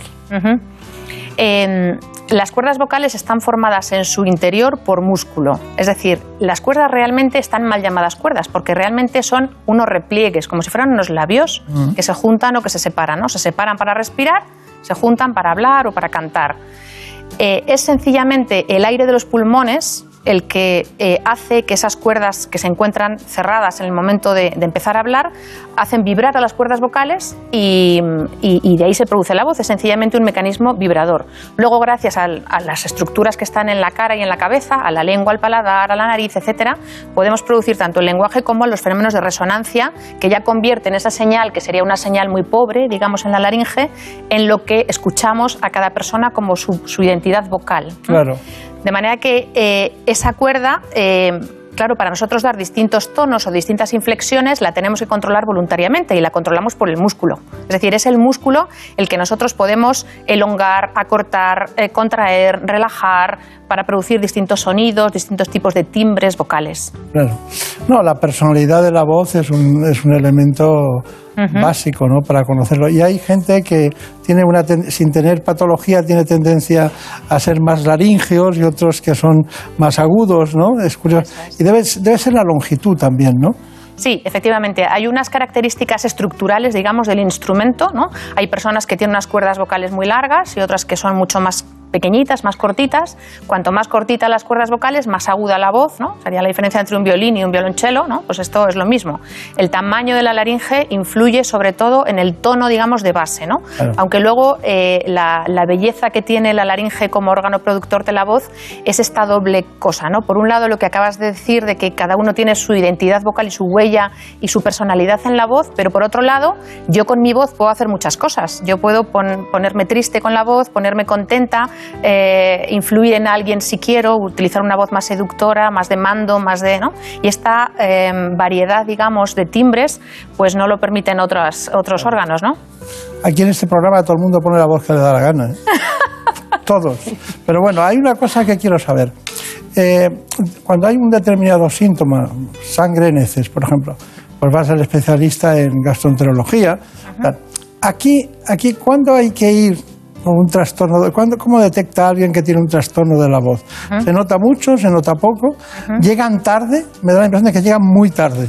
Sí, efectivamente, muchas veces llegan muy tarde. Sobre todo, esto es muy, eh, eh, muy grave en cuando hay, el problema es muy importante, ¿no? O sea, por desgracia tenemos patologías en la, en la voz, en la laringe, que son pues desde muy leves a muy, muy importantes, ¿no? La más grave quizá pues el cáncer de laringe. Y en estos casos, obviamente, el llegar pronto es crucial para tener éxito con el tratamiento. ¿Y qué enfermedades hay que no sean de la laringe que den trastornos de la voz? Pues efectivamente hay algunas enfermedades que sin estar originadas en la laringe producen problemas de voz. Eh, una de las más conocidas es, por ejemplo, el reflujo de ácido del estómago. ¿no? Claro. El reflujo gastroesofágico, que es la salida de ácido del estómago hacia el esófago, a veces puede subir, digamos, un poco más y llegar hasta las cuerdas vocales y producir una inflamación. Una inflamación crónica normalmente que se manifiesta a veces solamente por problemas en la voz. ¿no? Una disfonía muy característica por las mañanas, con sensación de carraspera, de flemas en la garganta, que puede estar ocasionada por un problema que no se origina en las cuerdas inicialmente. Y antes de nuestro gran informe, que lo ha hecho muy. Bueno, ella propuso este espacio, Elena Fernández Puyol, y, y, y a mí, claro, como es algo que no tocas, que no ves, que tienes que ir a la profundidad, que tiene muchos matices, ¿no? Pues no hemos, no hemos hecho este programa en ninguna ocasión, ¿no? Entonces, eh, quería saber cuáles son los trastornos más frecuentes de la voz y pasamos al informe. Eh, los trastornos de la voz los podríamos dividir como en dos grandes grupos. Aquellos que se producen por usar mal la voz, ¿no? que puedes usarla mal puede ser usarla mucho, sin descansar, usar, o usarla de manera incorrecta. Y otras enfermedades que se producen que no tienen nada que ver con el uso de la voz, ¿no? como puede ser, por ejemplo, el reflujo ¿no? o, o algunas otras. Sin duda, las más frecuentes son las primeras. Son las enfermedades producidas por una manera incorrecta, digamos, de eh, cuidar la voz o de utilizar la voz. Eh, en ese sentido, pues esto es muy importante que, que se conozca porque son lesiones que se pueden prevenir. Si Claro. uno conoce los cuidados que ha de tener en la voz y conoce la forma correcta de utilizar la voz, sobre todo si es un profesional de la voz y usa mucho la voz al día, pues eh, va a poder prevenir este tipo de lesiones. Es que incluso tengo la impresión de que, de que compañeros, hablando en general, en el mundo sanitario, Sí. eh, se sorprenden cuando se encuentran a un especialista experto en temas de la voz, ¿no? Incluso la tecnología que usan ustedes es muy diferente, muy particular. Y la unidad que, la última unidad que se instala es una de trastornos de la voz, ¿no? Hoy iremos al Rubén Internacional para ver cómo es eh, una unidad de trastornos de la voz. Bueno, Brenda Hermida, ¿qué hacemos? ¿Qué preguntas hay? Una de las preguntas que más recibimos es precisamente por parte de estas personas que utilizan más la voz eh, en su profesión, cantantes, como, como hemos visto en esta, en esta pieza. Nos preguntan cuáles son los hábitos que más pueden perjudicarles a la hora de, de intentar cuidar su voz. Eh, bueno, a lo mejor por orden de importancia, el primer hábito que yo destacaría sería el tabaco. ¿no? El tabaco es un gran enemigo de la voz, eh, además está en relación con otras lesiones más graves, no solamente la, disfonía en general, sino con, lesiones más graves. Y, y el alcohol también es un eh, bastante enemigo, digamos, o bastante perjudicial para la voz. ¿vale? Estas serían como las dos cosas más importantes. Hay muchas cosas después de estilo de vida que llamamos los, los médicos, ¿no? Pues el hecho de dormir bien, las horas que hay que dormir, tener una alimentación sana, equilibrada, eh, exenta de mm, alimentos procesados, este tipo de, de- de dieta, ¿no? Que perjudica indirectamente también a la voz. Y eh, después, eh, muy importante es el eh, aprender a hablar bien, a utilizar bien la voz, ¿no? Lo que estábamos diciendo. Esto hay algunas personas que de forma, por intuición natural, tienen una buena colocación vocal, no fuerzan la laringe, no empujan demasiado la voz, pero otras personas no. Y esto, las personas que no lo tienen de manera intuitiva lo pueden aprender, porque existe una técnica vocal para, eh, para que cualquiera la, la aprenda, ¿no? Como se aprende a jugar al tenis o a esquiar, pues igual se puede aprender a hablar. Y aquí tienen un papel fundamental los logopedas, ¿no? que son aquellas personas que proporcionan, digamos, estas herramientas de técnica vocal a las personas que utilizan la voz hablada o los profesores de canto a las personas que utilizan la voz cantada. Claro.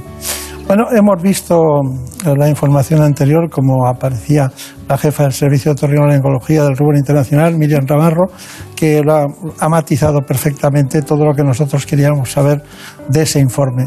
Pero hay una cosa que no ha salido todavía. ¿Los, los profesores de autoescuela tienen problemas de voz? Los profesores de autoescuela. Bueno, los profesores de autoescuela eh, yo creo que, por un lado, son profesores y están utilizando la voz continuamente, muchas horas al día, ¿no?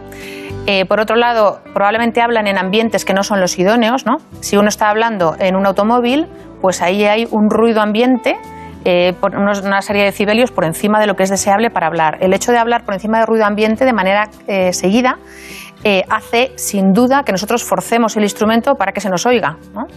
Y además en el profesor de autoescuela creo que se añade eh, la postura y el gesto. ¿no? O sea, no, para que la voz salga bien y sin forzarla, uno debe tener una alineación corporal correcta. Y claro, el estar hablando con la cabeza girada creo que probablemente tampoco es algo eh, saludable para la voz.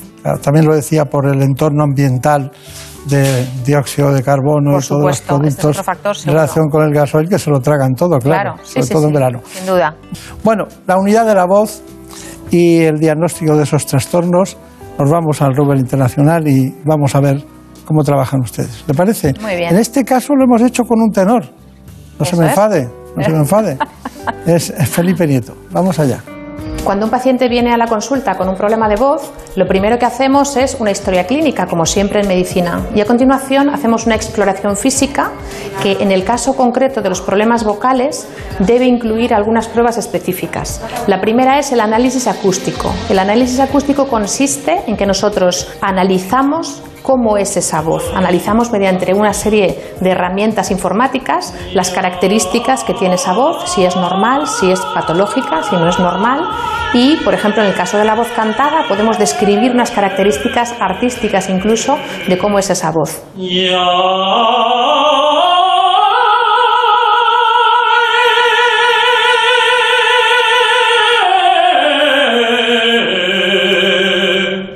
Bueno, siéntate, por favor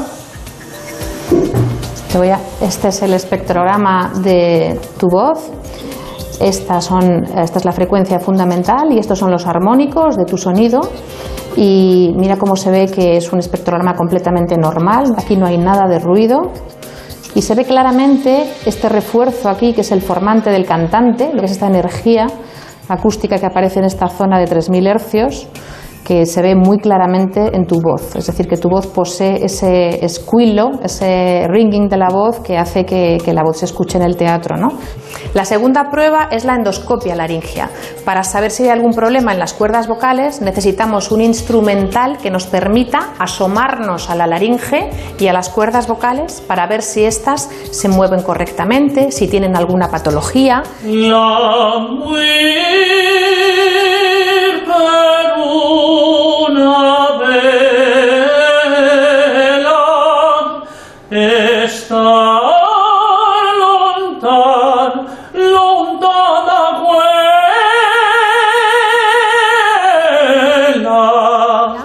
Si eh, la forma de elongarse, la forma de vibrar las cuerdas vocales mediante una prueba dentro de la endoscopia que llamamos estroboscopia, que es fundamental para la evaluación de la voz. Coja mucho aire por la boca y ahora y fuerte. ¿Vale? Las cuerdas vibran correctamente y no tienen ninguna lesión que pueda estar ocasionando el problema de voz que refiere el paciente. Bueno, la verdad es que eh, me gusta mucho la coincidencia entre la voz y las estructuras anatómicas, cómo se mueven en cada instante. ¿no? Bueno, preguntas. Pues nos ha escrito una persona con nódulos vocales que está notando pues, que cada vez su voz es más sesgada o que le cuesta más hablar y le han recomendado que haga rehabilitación de la voz. Nos pregunta en qué consiste exactamente y si es lo más indicado en su caso. Eh, efectivamente, la, rehabilitación de la voz o el tratamiento logopédico eh, para algunos problemas de voz es a veces el tratamiento eh, fundamental y único algunas veces, por ejemplo, en los nódulos vocales en la mayoría de los casos. En, otras, en otras ocasiones el tratamiento logopédico es complementario a otros tratamientos que utilizamos en la voz, ¿no? incluso, por ejemplo, a la cirugía.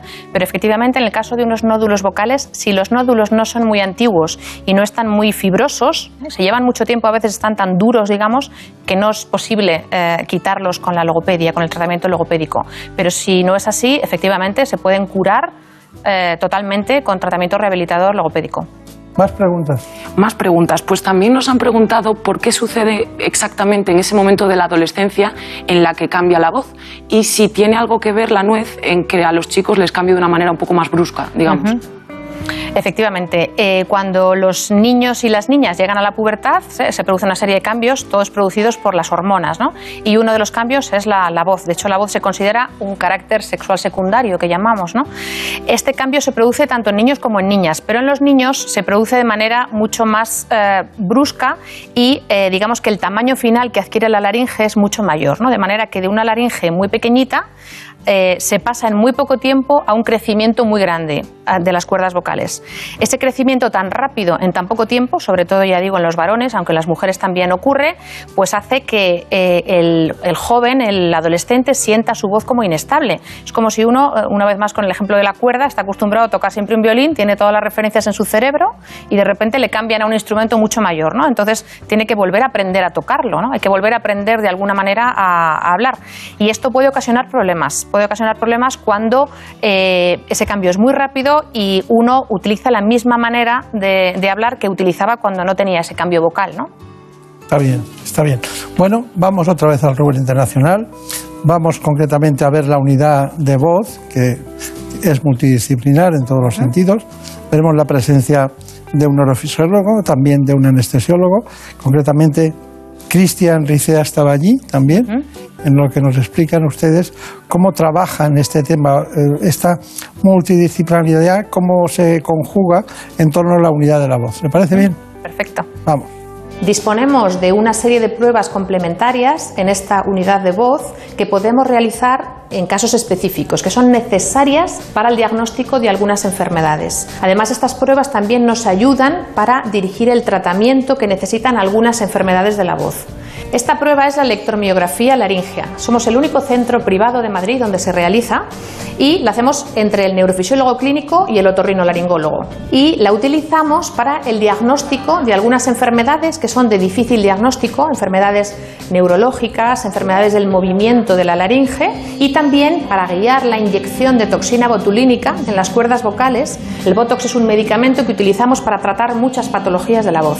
Por último, disponemos de una técnica de anestesia que permite la cirugía sobre las cuerdas vocales sin necesidad de intubación. Esto es muy importante, por ejemplo, para los profesionales de la voz, para los cantantes, en los que es tan, eh, puede llegar a ser tan peligroso, digamos, el que haya una lesión por la intubación producida por la anestesia.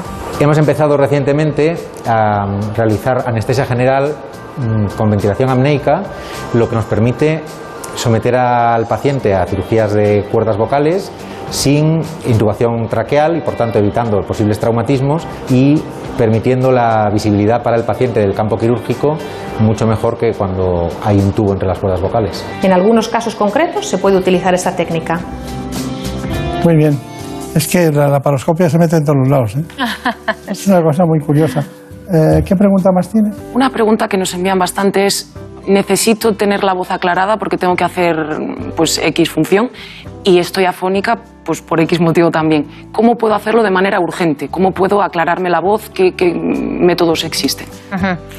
Bueno, es una pregunta un poco con trampa, claro. Eh, dar recomendaciones de tratamiento sin saber cuál es la causa que produce esa afonía eh, es una cosa que a los médicos no nos gusta nunca nada, hacer, ¿no? Nada. Entonces, eh, cuando uno no tiene bien la voz, lo que ha de hacer es acudir a un otorrinolaringólogo para que se asome a sus cuerdas vocales y, y vea su laringe, ¿no? Tanto si es un problema que, que, persiste y que no se quita, como si son problemas de repetición, ¿no? Aunque sean cortitos y ocurre muchas veces y me quedo disfónico X veces al mes o X veces al año, pues esto no es normal y hay que ir al médico para ver qué es lo que ocurre y poder prescribir el tratamiento que sea más oportuno. Bueno, nosotros en cambio sí nos hemos atrevido, hemos preparado un, una serie de consejos claro. que depende de cada cual, pero que los hemos preparado y vamos con ellos, los consejos fundamentales para cuidar la voz.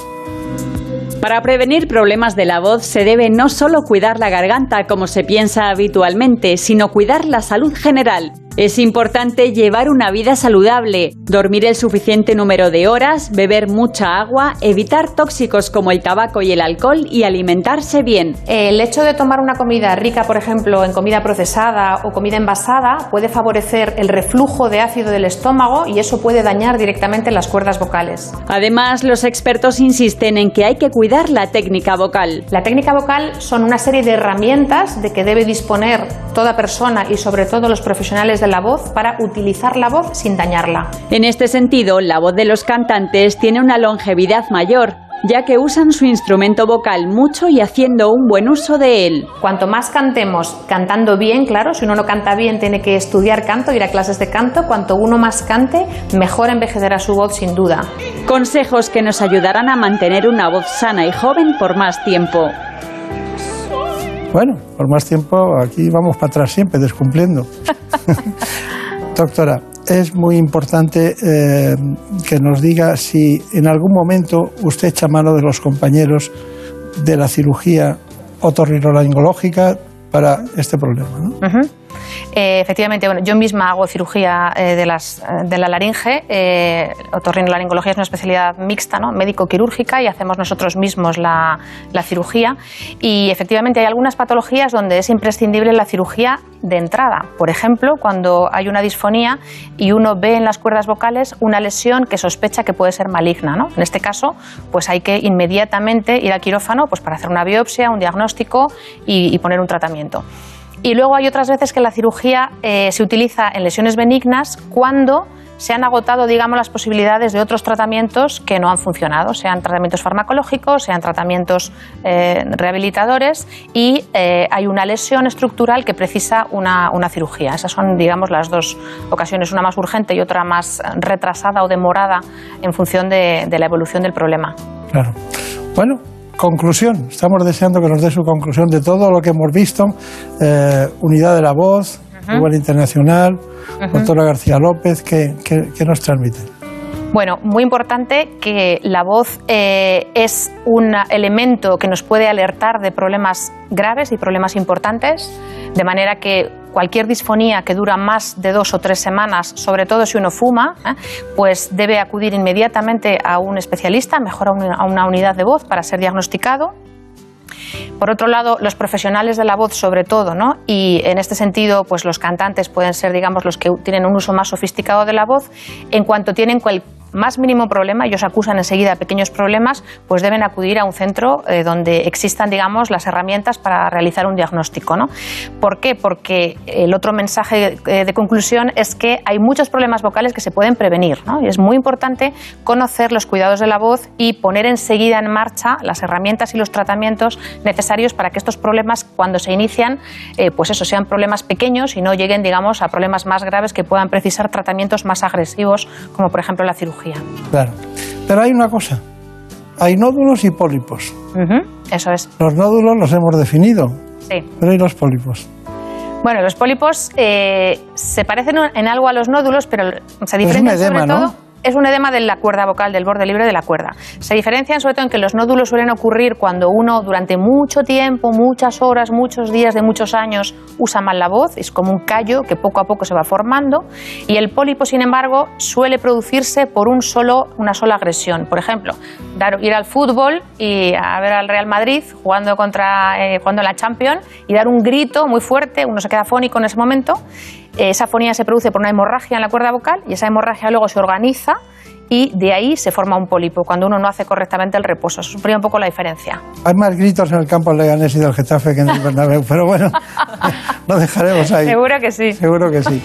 Ha sido un placer. Muchas gracias. Ya gracias. sabemos dónde, dónde nos tenemos que arreglar todos los problemas de voz. Muchas gracias. Gracias a ustedes. En buenas manos. ¿Conoces la relación entre cuidar de tu hogar y cuidar de ti? En Murprotec sabemos que cuando eliminamos las humedades de forma definitiva de tu hogar estamos cuidando de ti y de tu familia. Una vivienda libre de humedades es sana y segura. Llámanos al 930 1130 o accede en murprotec.es. Cuidando de tu hogar, cuidamos de ti. Con Cantizano tienes esa conexión especial. Algunos lo llaman complicidad, feeling, buenas vibraciones. Buenos días, ahí me que me alegro de oírte. Yo te- De que está en ese programa. No sabes lo que yo me alegro, porque yo te he seguido siempre. Ay, qué alegría, ay, qué Que- alegría. Que, me disloca y luego lo que tú haces. Yo no sé lo que hago, pero... Por fin no es lunes. Tu cita con Jaime Cantizano. Los fines de semana desde las 8 de la mañana y en cualquier momento en la web y en la app de Onda Cero. Me estoy empezando a enganchar a tu programa. Esto se llama reforzar la confianza y la fidelidad. Te mereces esta radio. Onda Cero, tu radio. Juan Diego Guerrero nos ofrece la última hora de la actualidad los sábados y domingos en Noticias Fin de Semana. Enseguida les llevamos a dar la vuelta al mundo. El Cuerpo Nacional de Policía ha echado el guante a los integrantes de una organización. La decisión del primer ministro Boris Johnson se hará realidad. Este lunes les contamos lo que dicen el presidente del gobierno y el líder de Alemania, Angela Merkel. Comienza hoy precisamente ya la Noticias Fin de Semana con Juan Diego Guerrero. Los fines de semana a las 7 de la mañana, a las 2 de la tarde y siempre que quieras en la app y en la web de Onda Cero. Te mereces esta radio. Onda Cero, tu radio.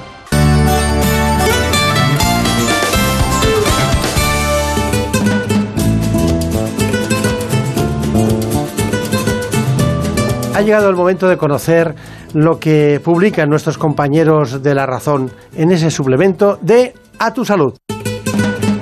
Saludos desde La Razón. Esta semana dedicamos el tema de nuestra portada a hablar de un nuevo enfoque frente a la COVID-19, ya que médicos españoles apuestan por tratar el endotelio como herramienta eficaz para evitar la gravedad de la enfermedad y atenuar los síntomas de la denominada COVID persistente. Además, contamos cuáles son las estrategias a seguir para disfrutar de este mes de diciembre y de las reuniones sociales de una manera segura. Según nos cuentan los especialistas, resulta imprescindible estar bien vacunados, realizar test de autodiagnóstico antes de visitar a la familia y mantener los espacios cerrados bien ventilados. Además, en nuestra sección de alimentación contamos que aumentar la ingesta de verduras de hoja verde puede servir para mitigar la migraña crónica, según confirma un nuevo estudio americano. Y hablamos también de obesidad y de los nuevos enfoques multidisciplinares con los que se trata esta enfermedad. Y es que más allá de la dieta y del ejercicio físico, la cirugía bariátrica logra tasas de éxito de más del 80% de los casos.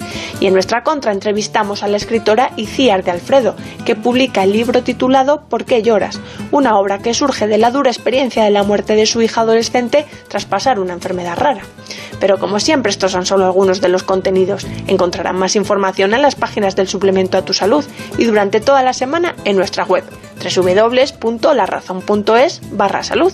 Sin más, que pase una feliz semana y cuídense. En buenas manos.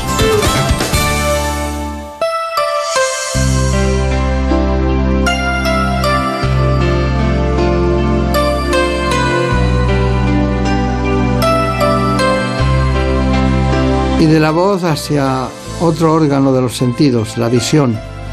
Y hay personas que con los años van perdiendo visión. Al final, después de las investigaciones, se demuestra que lo que pueden tener es cataratas. Y por eso, hoy trataremos la cirugía de las cataratas.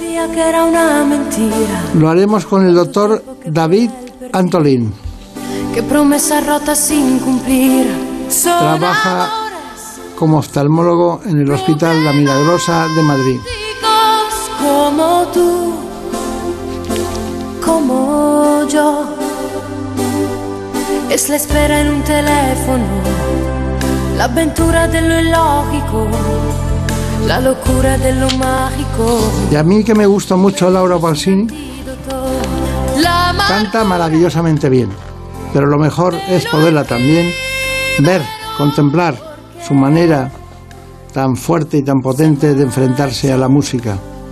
Lo que hacen los grandes cirujanos cuando se enfrentan a la oscuridad porque el paciente tiene cataratas. te hacen sonreír entre lágrimas. Cuántas páginas y Vamos ahora a conocer el sumario, lo que podría ser el resumen, las coordenadas de este espacio de hoy, las cataratas. En buenas manos. Las cataratas se producen cuando el cristalino, la lente natural del ojo que permite el paso de la luz, va perdiendo su transparencia debido sobre todo al paso del tiempo. La única solución para acabar con este trastorno ocular es la cirugía. Se trata del procedimiento quirúrgico más realizado en el cuerpo humano. Solo en España se practican al año alrededor de 450.000 intervenciones y casi 22 millones en el mundo. Aunque la Organización Mundial de la Salud estima que debido al envejecimiento de la población, en 2025 se realizarán más de 33 millones de estas operaciones. Es una intervención breve, indolora y de recuperación rápida. Desde hace décadas se utiliza un procedimiento conocido como facoemulsificación, que consiste en deshacer la catarata mediante ultrasonidos y aspirarla, sustituyendo después el cristalino por una lente intraocular artificial. Sin embargo, se ha incorporado una nueva técnica, el láser de femtosegundo, que supone una revolución ya que mejora la seguridad, la rapidez y la precisión del procedimiento quirúrgico. Hoy nos acompaña un gran oftalmólogo, el doctor David Antolín, que es oftalmólogo y dirige el servicio de esta especialidad del Hospital Vitas La Milagrosa en Madrid, justo en el centro de Madrid. Bueno, doctor Antolín, vamos a hablar de muchas cosas, pero eh, principalmente quería hablar en principio de cataratas. ¿no? Eh, si no existieran las cataratas, usted tendría que cerrar el kiosco, ¿no? Seguramente, o sea, inventaríamos algo, pero sería de otra cosa, sí. Sería otra cosa, ¿no? Pero ¿cuál sería la segunda? La segunda. La segunda, más por volumen. ¿La presbicia sería? ¿O la, la cirugía de la presbicia, la cirugía de la miopía, la cirugía refractiva, incluso el glaucoma y la retina son patologías prevalentísimas y que nos ocupan mucho tiempo. Claro, claro, claro. Eh, todos vamos a tener cataratas si viviéramos eh, eternamente, todos acabaríamos con cataratas. Indudablemente. Es un proceso totalmente normal de envejecimiento. La pérdida de transparencia del cristalino es algo que se produce en todos los casos, antes o después. Y, y la pregunta es, ¿hay que esperar que la catarata esté formada que la opacidad sea completa para poder operar o se puede operar antes? Es una pregunta muy buena. Antiguamente había que esperar, lo que solíamos oír de hay que esperar a que las cataratas estén formadas o hechas, era porque las técnicas obligaban a quitar el cristalino en bloque y si se rompía producía una complicación que era muy difícil de resolver y a la vez las técnicas estaban menos avanzadas y los resultados eran menos fiables o menos precisos que ahora, con lo cual, hasta que no había un empeoramiento suficiente, no se justificaba extraer el cristalino. Hoy en día es prácticamente completamente al revés. No es que haya que operar antes de que estén las cosas, pero se reducen enormemente las complicaciones y aumenta mucho la fiabilidad de las técnicas si se opera a tiempo y si se opera cuando la catarata está poco formada. Claro. Estamos hablando de la primera causa mundial de discapacidad visual. Bueno, la pregunta es, ¿es verdad que la cirugía de la catarata es el procedimiento quirúrgico más realizado en el mundo? Lo es. Es verdad. Qué curioso, ¿no? Eh, bueno, es que además eh, en, en, España hay muy buenos oftalmólogos. ¿eh? Hay unas buenas escuelas de oftalmología tradicionalmente. Pero me gustaría saber por qué se produce la catarata. La catarata, bueno, el cristalino es un tejido que tiene un crecimiento parecido al de las uñas y el pelo. Hay unas células, hay un epitelio en, encapsulado en una, en una zona por la cual eh, es transparente cuando esas fibras son muy paralelas. Pero a medida que ese epitelio sigue creciendo con el tiempo, las fibras se desordenan y existe una degeneración por la cual empiezan a no reflejar o a refractar la luz en diferentes direcciones, por lo cual se ve un color. El cristalino normal es transparente y el cristalino cataratoso es opaco y vemos un color a su través. Eh, y al no dejar pasar tanta luz, por ese crecimiento es cuando se produce la opacificación y la catarata. Está bien. ¿Alguna pregunta? Sí, sabemos que la diabetes puede dañar los ojos al afectar a pequeños vasos sanguíneos de la retina y que es además uno de los principales motivos de, ceguera. Entonces nos preguntan si hay tratamientos para recuperar la vista borrosa por diabetes. Existen. La diabetes puede producir eh, visión borrosa por varias causas. La primera es que la, diabetes es un gran inductor de cataratas. Eh, y la segunda es que la diabetes produce un edema retiniano que es la principal causa de ceguera difícil de revertir en, en la diabetes. La primera, el primer consejo a todo diabético absolutamente es controlar precozmente la diabetes. El, primer, el, control de la diabetes es capaz de revertir por sí mismo ciertas lesiones que pueden dar origen a, problemas visuales serios. Eh, el segundo es controlar las cataratas y el tercero, existen eh, láseres y productos que se pueden inyectar tanto fármacos antiangiogénicos como corticoides que son capaces de revertir junto a los tradicionales láseres eh, una parte importante de las, de las, dificultades visuales que pueden producirse por la diabetes. Bueno, doctor Antolín, Estamos con las cataratas. Eh, se ha citado la aportación del láser de fontosegundos a, a, la cirugía de la catarata. Se ha citado. ¿Me puede decir por qué? Frente al láser de femtosegundo yo tengo el corazón un poco partido. Porque el láser de femtosegundo que yo uso para operar miopía, por ejemplo, porque es capaz. El láser de femtosegundo es un láser de corte. Es un láser de corte muy preciso que permite automatizar ciertos pasos de la cirugía de catarata. Eh, es una cosa positiva y, sin embargo, el láser de femtosegundo no permite terminar cirugías de catarata porque hay que utilizar el resto de, de microinstrumentos que ya son muy avanzados que venimos utilizando. Entonces, probablemente en el futuro y cuando los residentes y oftalmólogos jóvenes actuales eh, no hayan podido hacer las curvas que hemos hecho los cirujanos que tenemos más años, el láser de femtosegundo acabe eh, instalándose y acabe resolviendo una cantidad importante de problemas que se pueden encontrar. Sin embargo, yo en mi práctica nunca lo he incorporado porque todavía no encuentro que resuelva mm, problemas significativos de la práctica de la cirugía de catarata habitual, incluso de la cirugía de catarata difícil y extraordinaria. Y eh, yo no solamente me dedico a esto, sino que soy un aficionado a la cirugía de catarata. A mí me gusta mucho operar catarata.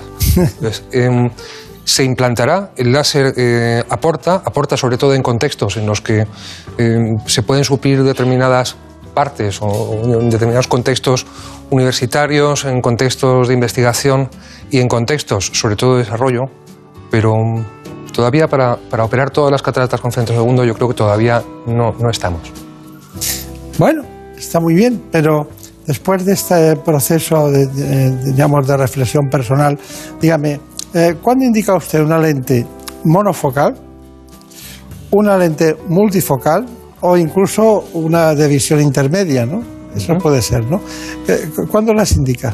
Tradicionalmente solamente existían lentes monofocales, Eh, aunque los primeros intentos de lentes multifocales, eh, y ya con resultados razonablemente buenos, eh, que eran uniendo dos lentes monofocales a modo de bifocal, los hacían en los primeros 80 en Estados Unidos, y durante los últimos años las, lentes multifocales se han perfeccionado hasta tal punto que han llegado a ser la primera opción en la que pensamos. Cuando solamente había lentes monofocales, que son lentes que permiten enfocar a una distancia habitualmente lejana, los pacientes resolvían ese problema y el problema de opacidad al quitar una catarata, pero nos faltan distancias. La mayoría de la vida que hacen muchas personas, y fundamentalmente mayores, es la distancia intermedia, que es la del alcance de la mano, y la distancia cercana, que es la de ver el reloj, la de comer de un plato, o la del móvil, o la de leer un libro.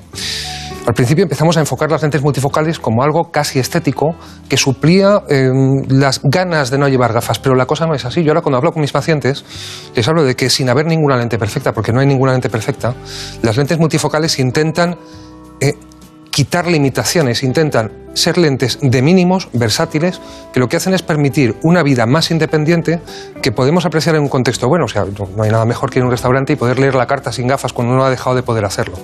Pero es más importante aún una persona que me encontraba el sábado pasado, a la que operé hace unos meses, y me decía que se le ha dado la circunstancia que se repitió cuando se operó y que le decía en la consulta, que es, me he encontrado mal, estaba ingresada en un hospital, no me podía mover bien, y lo que me ha cambiado la vida en este tiempo que está ingresada es que no tenía que andar poniéndome y quitándome gafas cuando no me podía mover, porque he podido, he podido leer, he podido ver a la gente que venía y he podido manejarme con una dependencia muy inferior. Y esto es una cosa que cada vez la inversión es mayor. Eh, primero pensamos en cómo multifocalizar a los pacientes y cuando no podemos es como usamos como último recurso las lentes monofocales.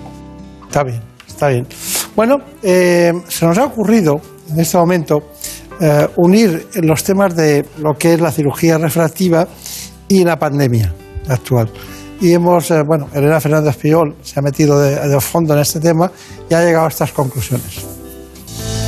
El abuso de las pantallas y dispositivos electrónicos, el teletrabajo y el aumento de actividades online desde el inicio de la pandemia han provocado un aumento de la miopía en niños y adultos. En el desarrollo de la miopía influyen los hábitos de vida.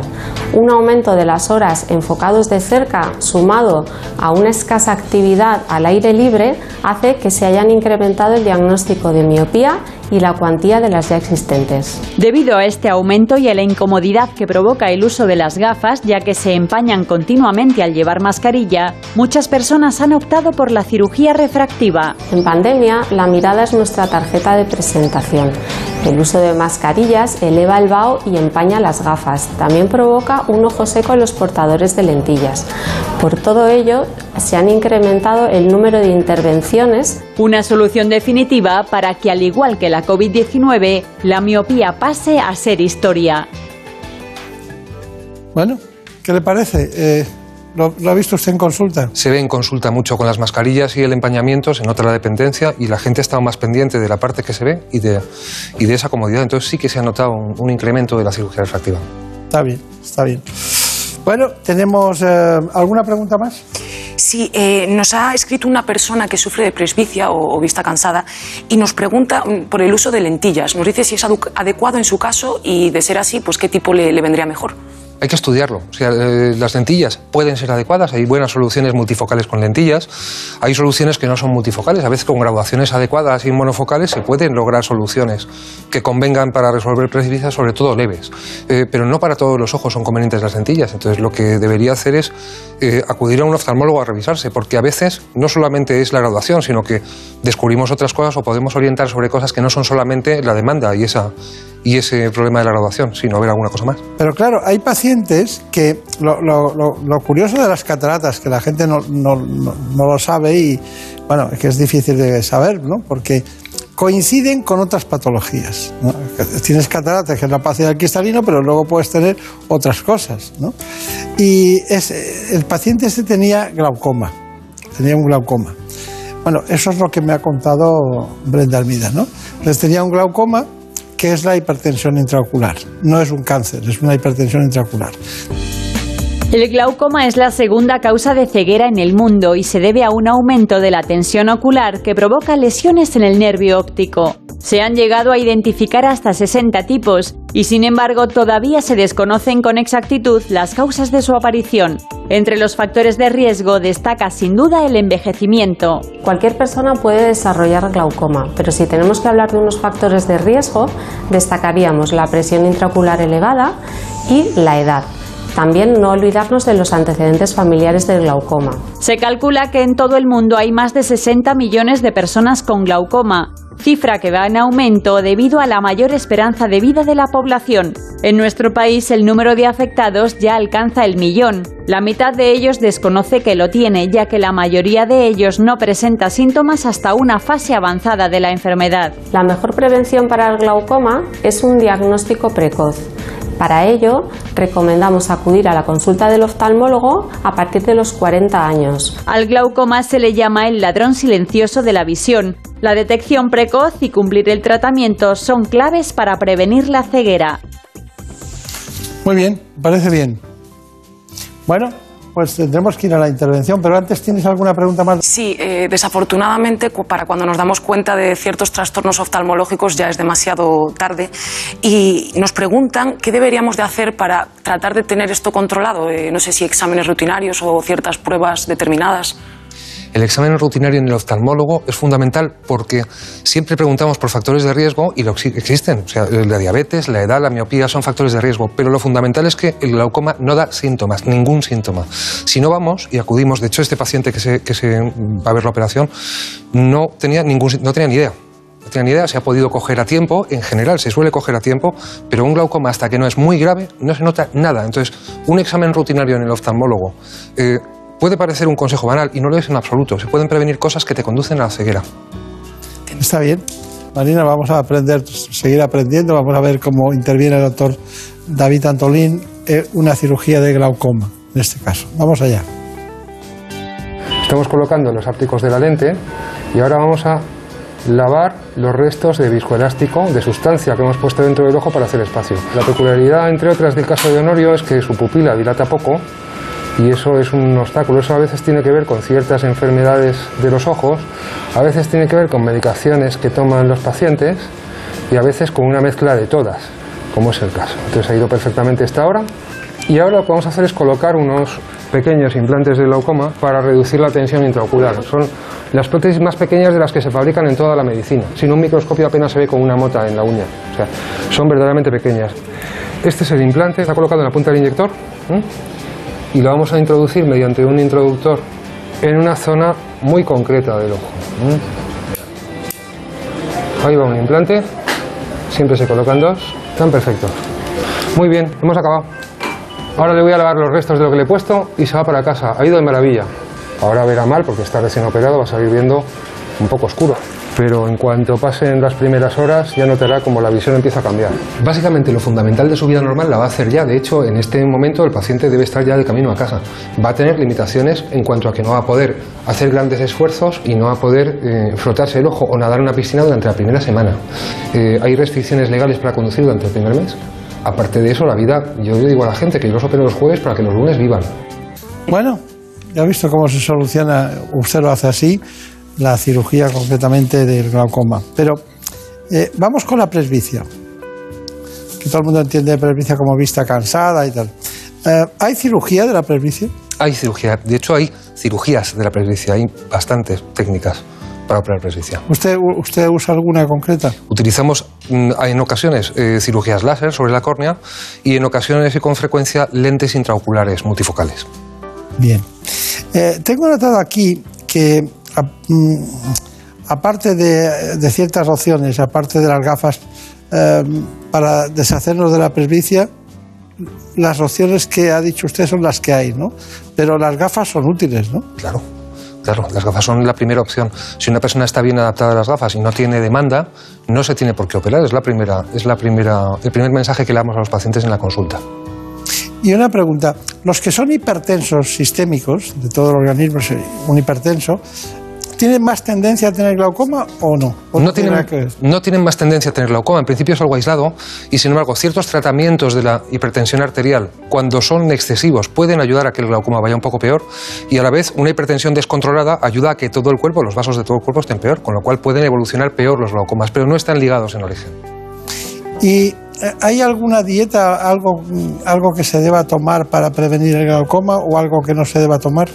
La dieta sana, la dieta mediterránea, la dieta eh, cardioprotectora y la dieta que, que se recomienda para, para proteger el resto del cuerpo es lo que conviene para el glaucoma. No hay ninguna dieta específica que podamos recomendar.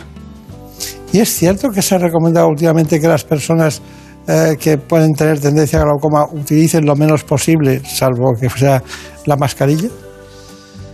Se ha leído, se ha leído. Habría que ver concretamente cómo son las condiciones del estudio. Yo creo que eh, hay que poner en el deporte en el exterior existe una exención para, para utilizar mascarillas siempre y cuando haya una distancia de seguridad razonable. Creo que ante la duda hay que utilizar mascarillas. y lo que hay que ver es cómo se apoyan y cómo es el control del glaucoma. De todas maneras, no parece una incidencia demasiado importante. Es posible que un esfuerzo físico aumente tanto la presión como esa leve presión de las mascarillas. ¿Hay causas genéticas de cataratas?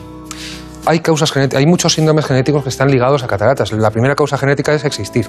O sea, los humanos vamos a tener cataratas, pero hay varios síndromes que están ligados a la aparición de cataratas más precoces o, o peculiares. Claro. Claro. Bueno, pues ha sido un placer, pero antes me gustaría que nos diera una especie de conclusiones de lo que hemos hablado. ¿no? Lo hemos enfocado básicamente en cataratas y glaucoma, hemos hablado de la presbicia, de lo- hemos hablado de los problemas de refracción en la actualidad. ¿Qué, qué consejos nos daría como oftalmólogo de todo lo que hemos hablado? Pues tres cosas que son fundamentales. La primera es, la catarata no es que haya que abalanzarse sobre ella, pero sí hay que tener en cuenta que la cirugía más segura hoy en día es probablemente más precoz. Hay que individualizar, pero probablemente es más precoz. La segunda es que no son para todo el mundo, pero existen muchas opciones que permiten vivir mejor operados de cataratas utilizando lentes especiales que como digo hay que enfocarlas paciente por paciente. Y la tercera cosa y más importante de todas es que el glaucoma no avisa. Entonces, la revisión oftalmológica en un médico oftalmólogo, cuando todavía no hay ningún síntoma, es clave a la hora de anticipar problemas y se puede asegurar que casi cualquier paciente con glaucoma cogido a tiempo va a vivir toda su vida bien, pero hay que cogerlo. Claro. Eso también pasa a la gente de Murcia, ¿no? Los de Murcia especialmente. Todo el mundo. Así que toma nota, toma nota. Bueno, es que todo, todo pasa en Murcia últimamente. Bueno, doctor David Tatón, le deseo mucha suerte. ¿eh? Conozco muy bien su clínica, la de la clínica La Milagrosa, donde usted trabaja. Trabajé allí 14 o 15 años y, y era un sitio apacible, tranquilo, eh, prácticamente en el centro de, de- de- de Madrid, en el centro, diríamos, más transitado, después de la Puerta del Sol, claro, lógicamente. Pero le deseo mucha suerte porque allí se hacía muy buenos trabajos y buena cirugía. Muchas gracias. Muchas gracias.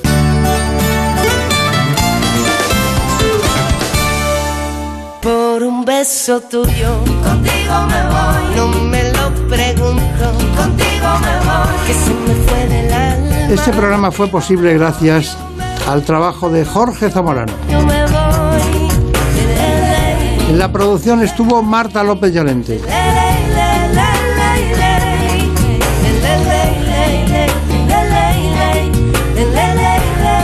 Contenidos forman parte del equipo y del trabajo y la documentación de ¿Qué me pasa, doctor? El programa que se va a emitir eh, dentro de un rato a las 9 de la mañana en la sexta. Oye, perdiendo el miedo se dejó llevar y se enreda el tiempo mojando los sueños y tu boca loca me quiso engañar.